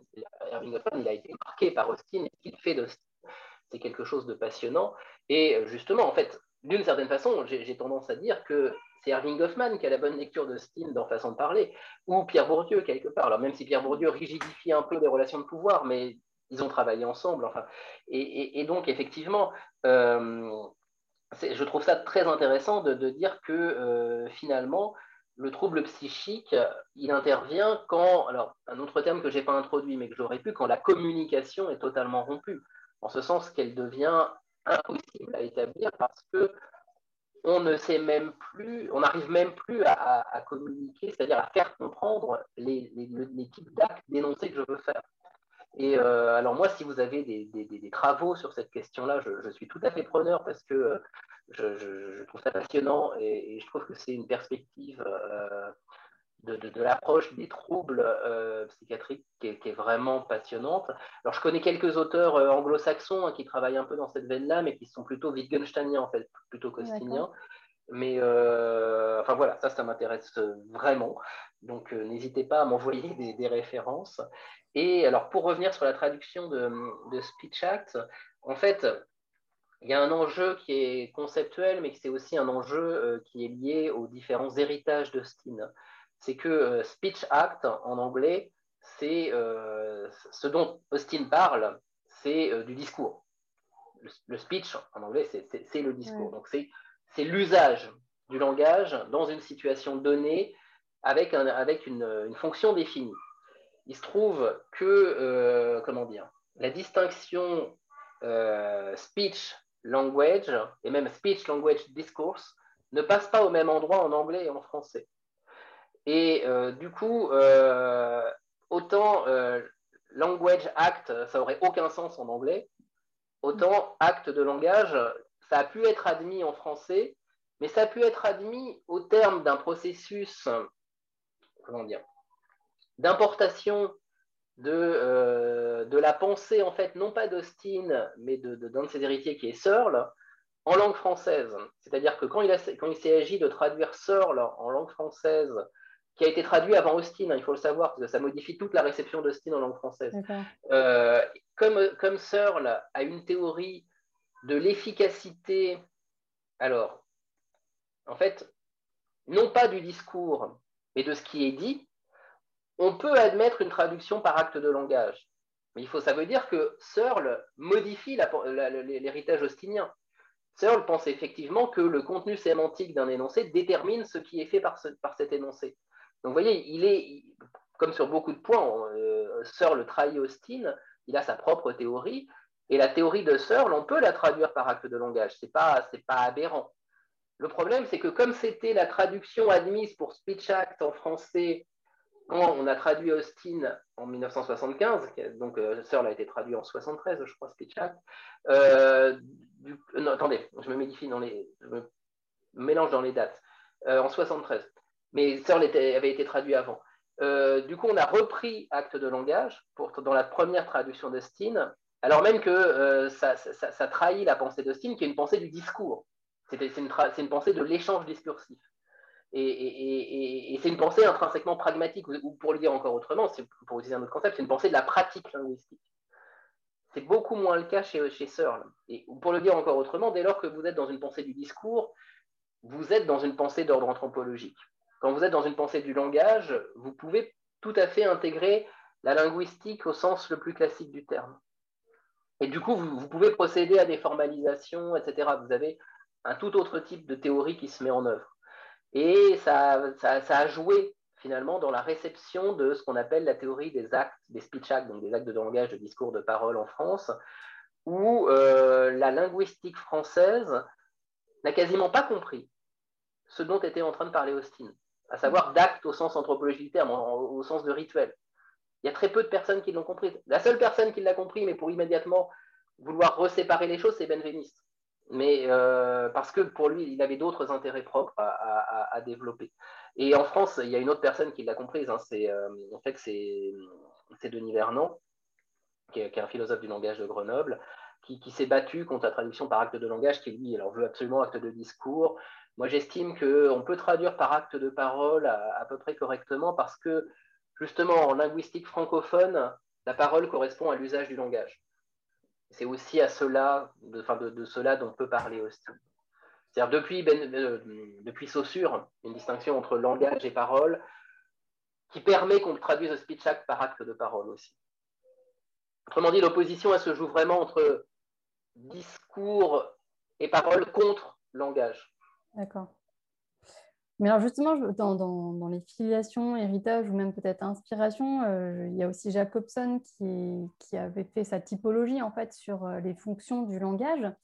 Euh, il me semble que c'est peut-être même contemporain d'Austin ou parce qu'il emploie le, terme de performatif aussi. Il le reprend chez Austin du coup probablement? Non, il le reprend à Benveniste. Ah d'accord, ça passe par Benveniste avant de... Et oui. C'est Austin, il euh, y, a pas, c'est relativement étanche. Les deux traditions sont relativement étanches. Mais par contre, il euh, y a la filiation benveniste qui complique les choses. Ouais, parce que c'est un peu justement chez, chez Jacobson, enfin, en tout cas, c'est la fonction performative, elle est réduite à la portion congrue en fait. Euh, oui, mais parce que c'est le concept benvenistien du performatif. D'accord. D'accord, ok, ça marche. Et je me posais aussi juste la question, en euh, donc, euh, au départ, euh, quand vous disiez il repousse le fétiche, donc vrai-faux, et le fétiche fait-valeur, je n'ai pas tout à fait bien saisi ce que c'était, au sens où ce serait pour dire que le langage aurait deux fonctions, soit de décrire, soit d'amener une valence, en fait, aux choses, c'est ça?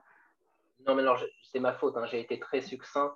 Euh, le fétiche fait-valeur, c'est en fait ce qu'on appelle la loi de Hume, hein, selon laquelle on ne peut pas dériver le, devoir de l'être.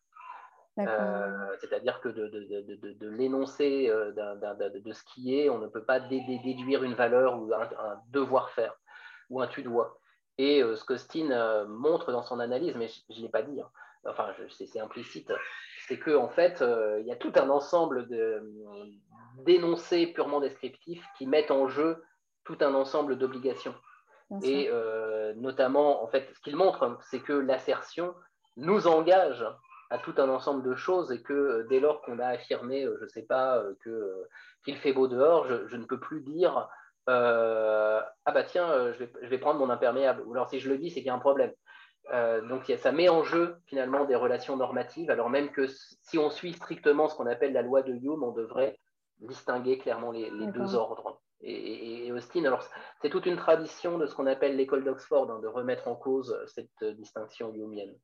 D'accord, donc c'est effectivement euh, une opposition à, quelque chose de complètement différent que l'école représentationniste ou conditionnelle. En fait, c'est euh, alors oui et non, parce que l'école représentationniste, elle, prend, elle reprend à son compte très généralement cette, cette fameuse loi de Hume, elle la défend euh, très souvent.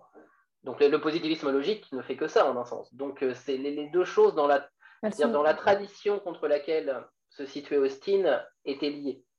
Ok. Mais en fait, là où vous avez raison, c'est qu'on pourrait tout à fait les disjoindre.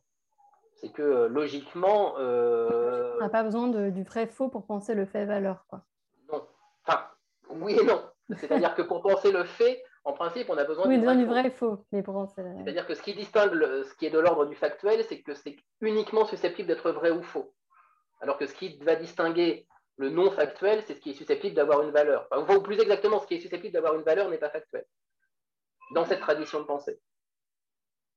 Et notamment, si vous voyez, vous avez ça euh, très clairement chez, euh, Edgy Ayer, je ne sais pas si vous avez déjà, qui, est en fait le représentant du positivisme logique en Angleterre dans les années 50, qui a été euh, l'ennemi juré d'Austin, c'est beaucoup dire, mais en fait, euh, Austin a descendu un de ses livres et ensuite, euh, plus personne n'a pris ailleurs au sérieux. Mais bon, il l'a descendu de manière posthume, donc c'était compliqué ailleurs de répondre. Voilà. Mais effectivement, Ayer va avoir ce genre de, position, mais c'est une position qu'on retrouve chez Carnap. C'est une position, en fait, c'est la position éthique qui dérive du positivisme logique hein, et qui, trouve sa forme sous le, sous le nom d'émotivisme.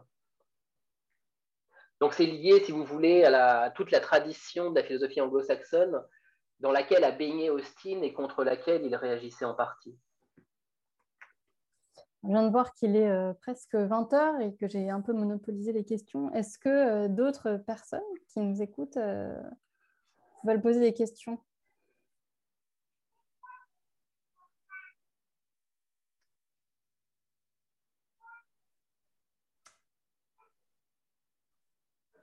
Ne serait-ce que des questions d'éclaircissement si j'ai été trop compliqué. Il ne faut pas hésiter. Bon, bah, très bien. Euh, je ne sais pas si vous voulez ajouter quelque chose, sinon je peux conclure. Euh, non, je veux redire que les perspectives que vous dessinez me, semblent très intéressantes et que vraiment. Alors, ça, on, peut en on pourra en discuter, on peut, se, on peut même se rappeler après pour éviter de monopoliser tout le monde. Mais... Ah oui, quelqu'un demande votre édition, nouvelle édition, elle sera traduite. eh bien, j'ai traduit de manière définitive les deux tiers, donc Le seuil attend ça depuis deux ans. Je vais faire ça le plus rapidement possible, mais le confinement et deux enfants en bas âge n'ont pas aidé. Pas aidé. Euh, mais incessamment sous peu. De toute façon, je crois, le seuil m'avait dit que bientôt la, la traduction qui existe, qui, qui, qui est parue en poche, va plus être, il va plus être vendue, donc il faut que je le fasse. Mais euh, voilà, ça, ça va être fait. Merci de votre intérêt. Merci beaucoup. Alors, nous, on va se retrouver du coup euh, le 24 mai. On avait prévu le 17 mai au départ, mais ce sera le 24 mai, euh, autour de la pensée de Merleau-Ponty, justement, et de l'interprétation euh, selon Merleau-Ponty. Ce sera avec Elodie Boissard, qui est doctorante en philosophie à Paris 1 et qui travaille euh, sur, euh, alors précisément sur la dépression et sur la psychiatrie, et qui justement s'intéresse via ses travaux sur euh, les troubles psychiques et les troubles de l'humeur à Merleau-Ponty. Donc n'hésitez pas à vous inscrire du coup pour la séance du lundi 24 mai aussi de 18h à 20h sur le site de la chaire de philosophie à l'hôpital. Eh bien, merci beaucoup euh, à tous et puis euh, bonne soirée et à bientôt.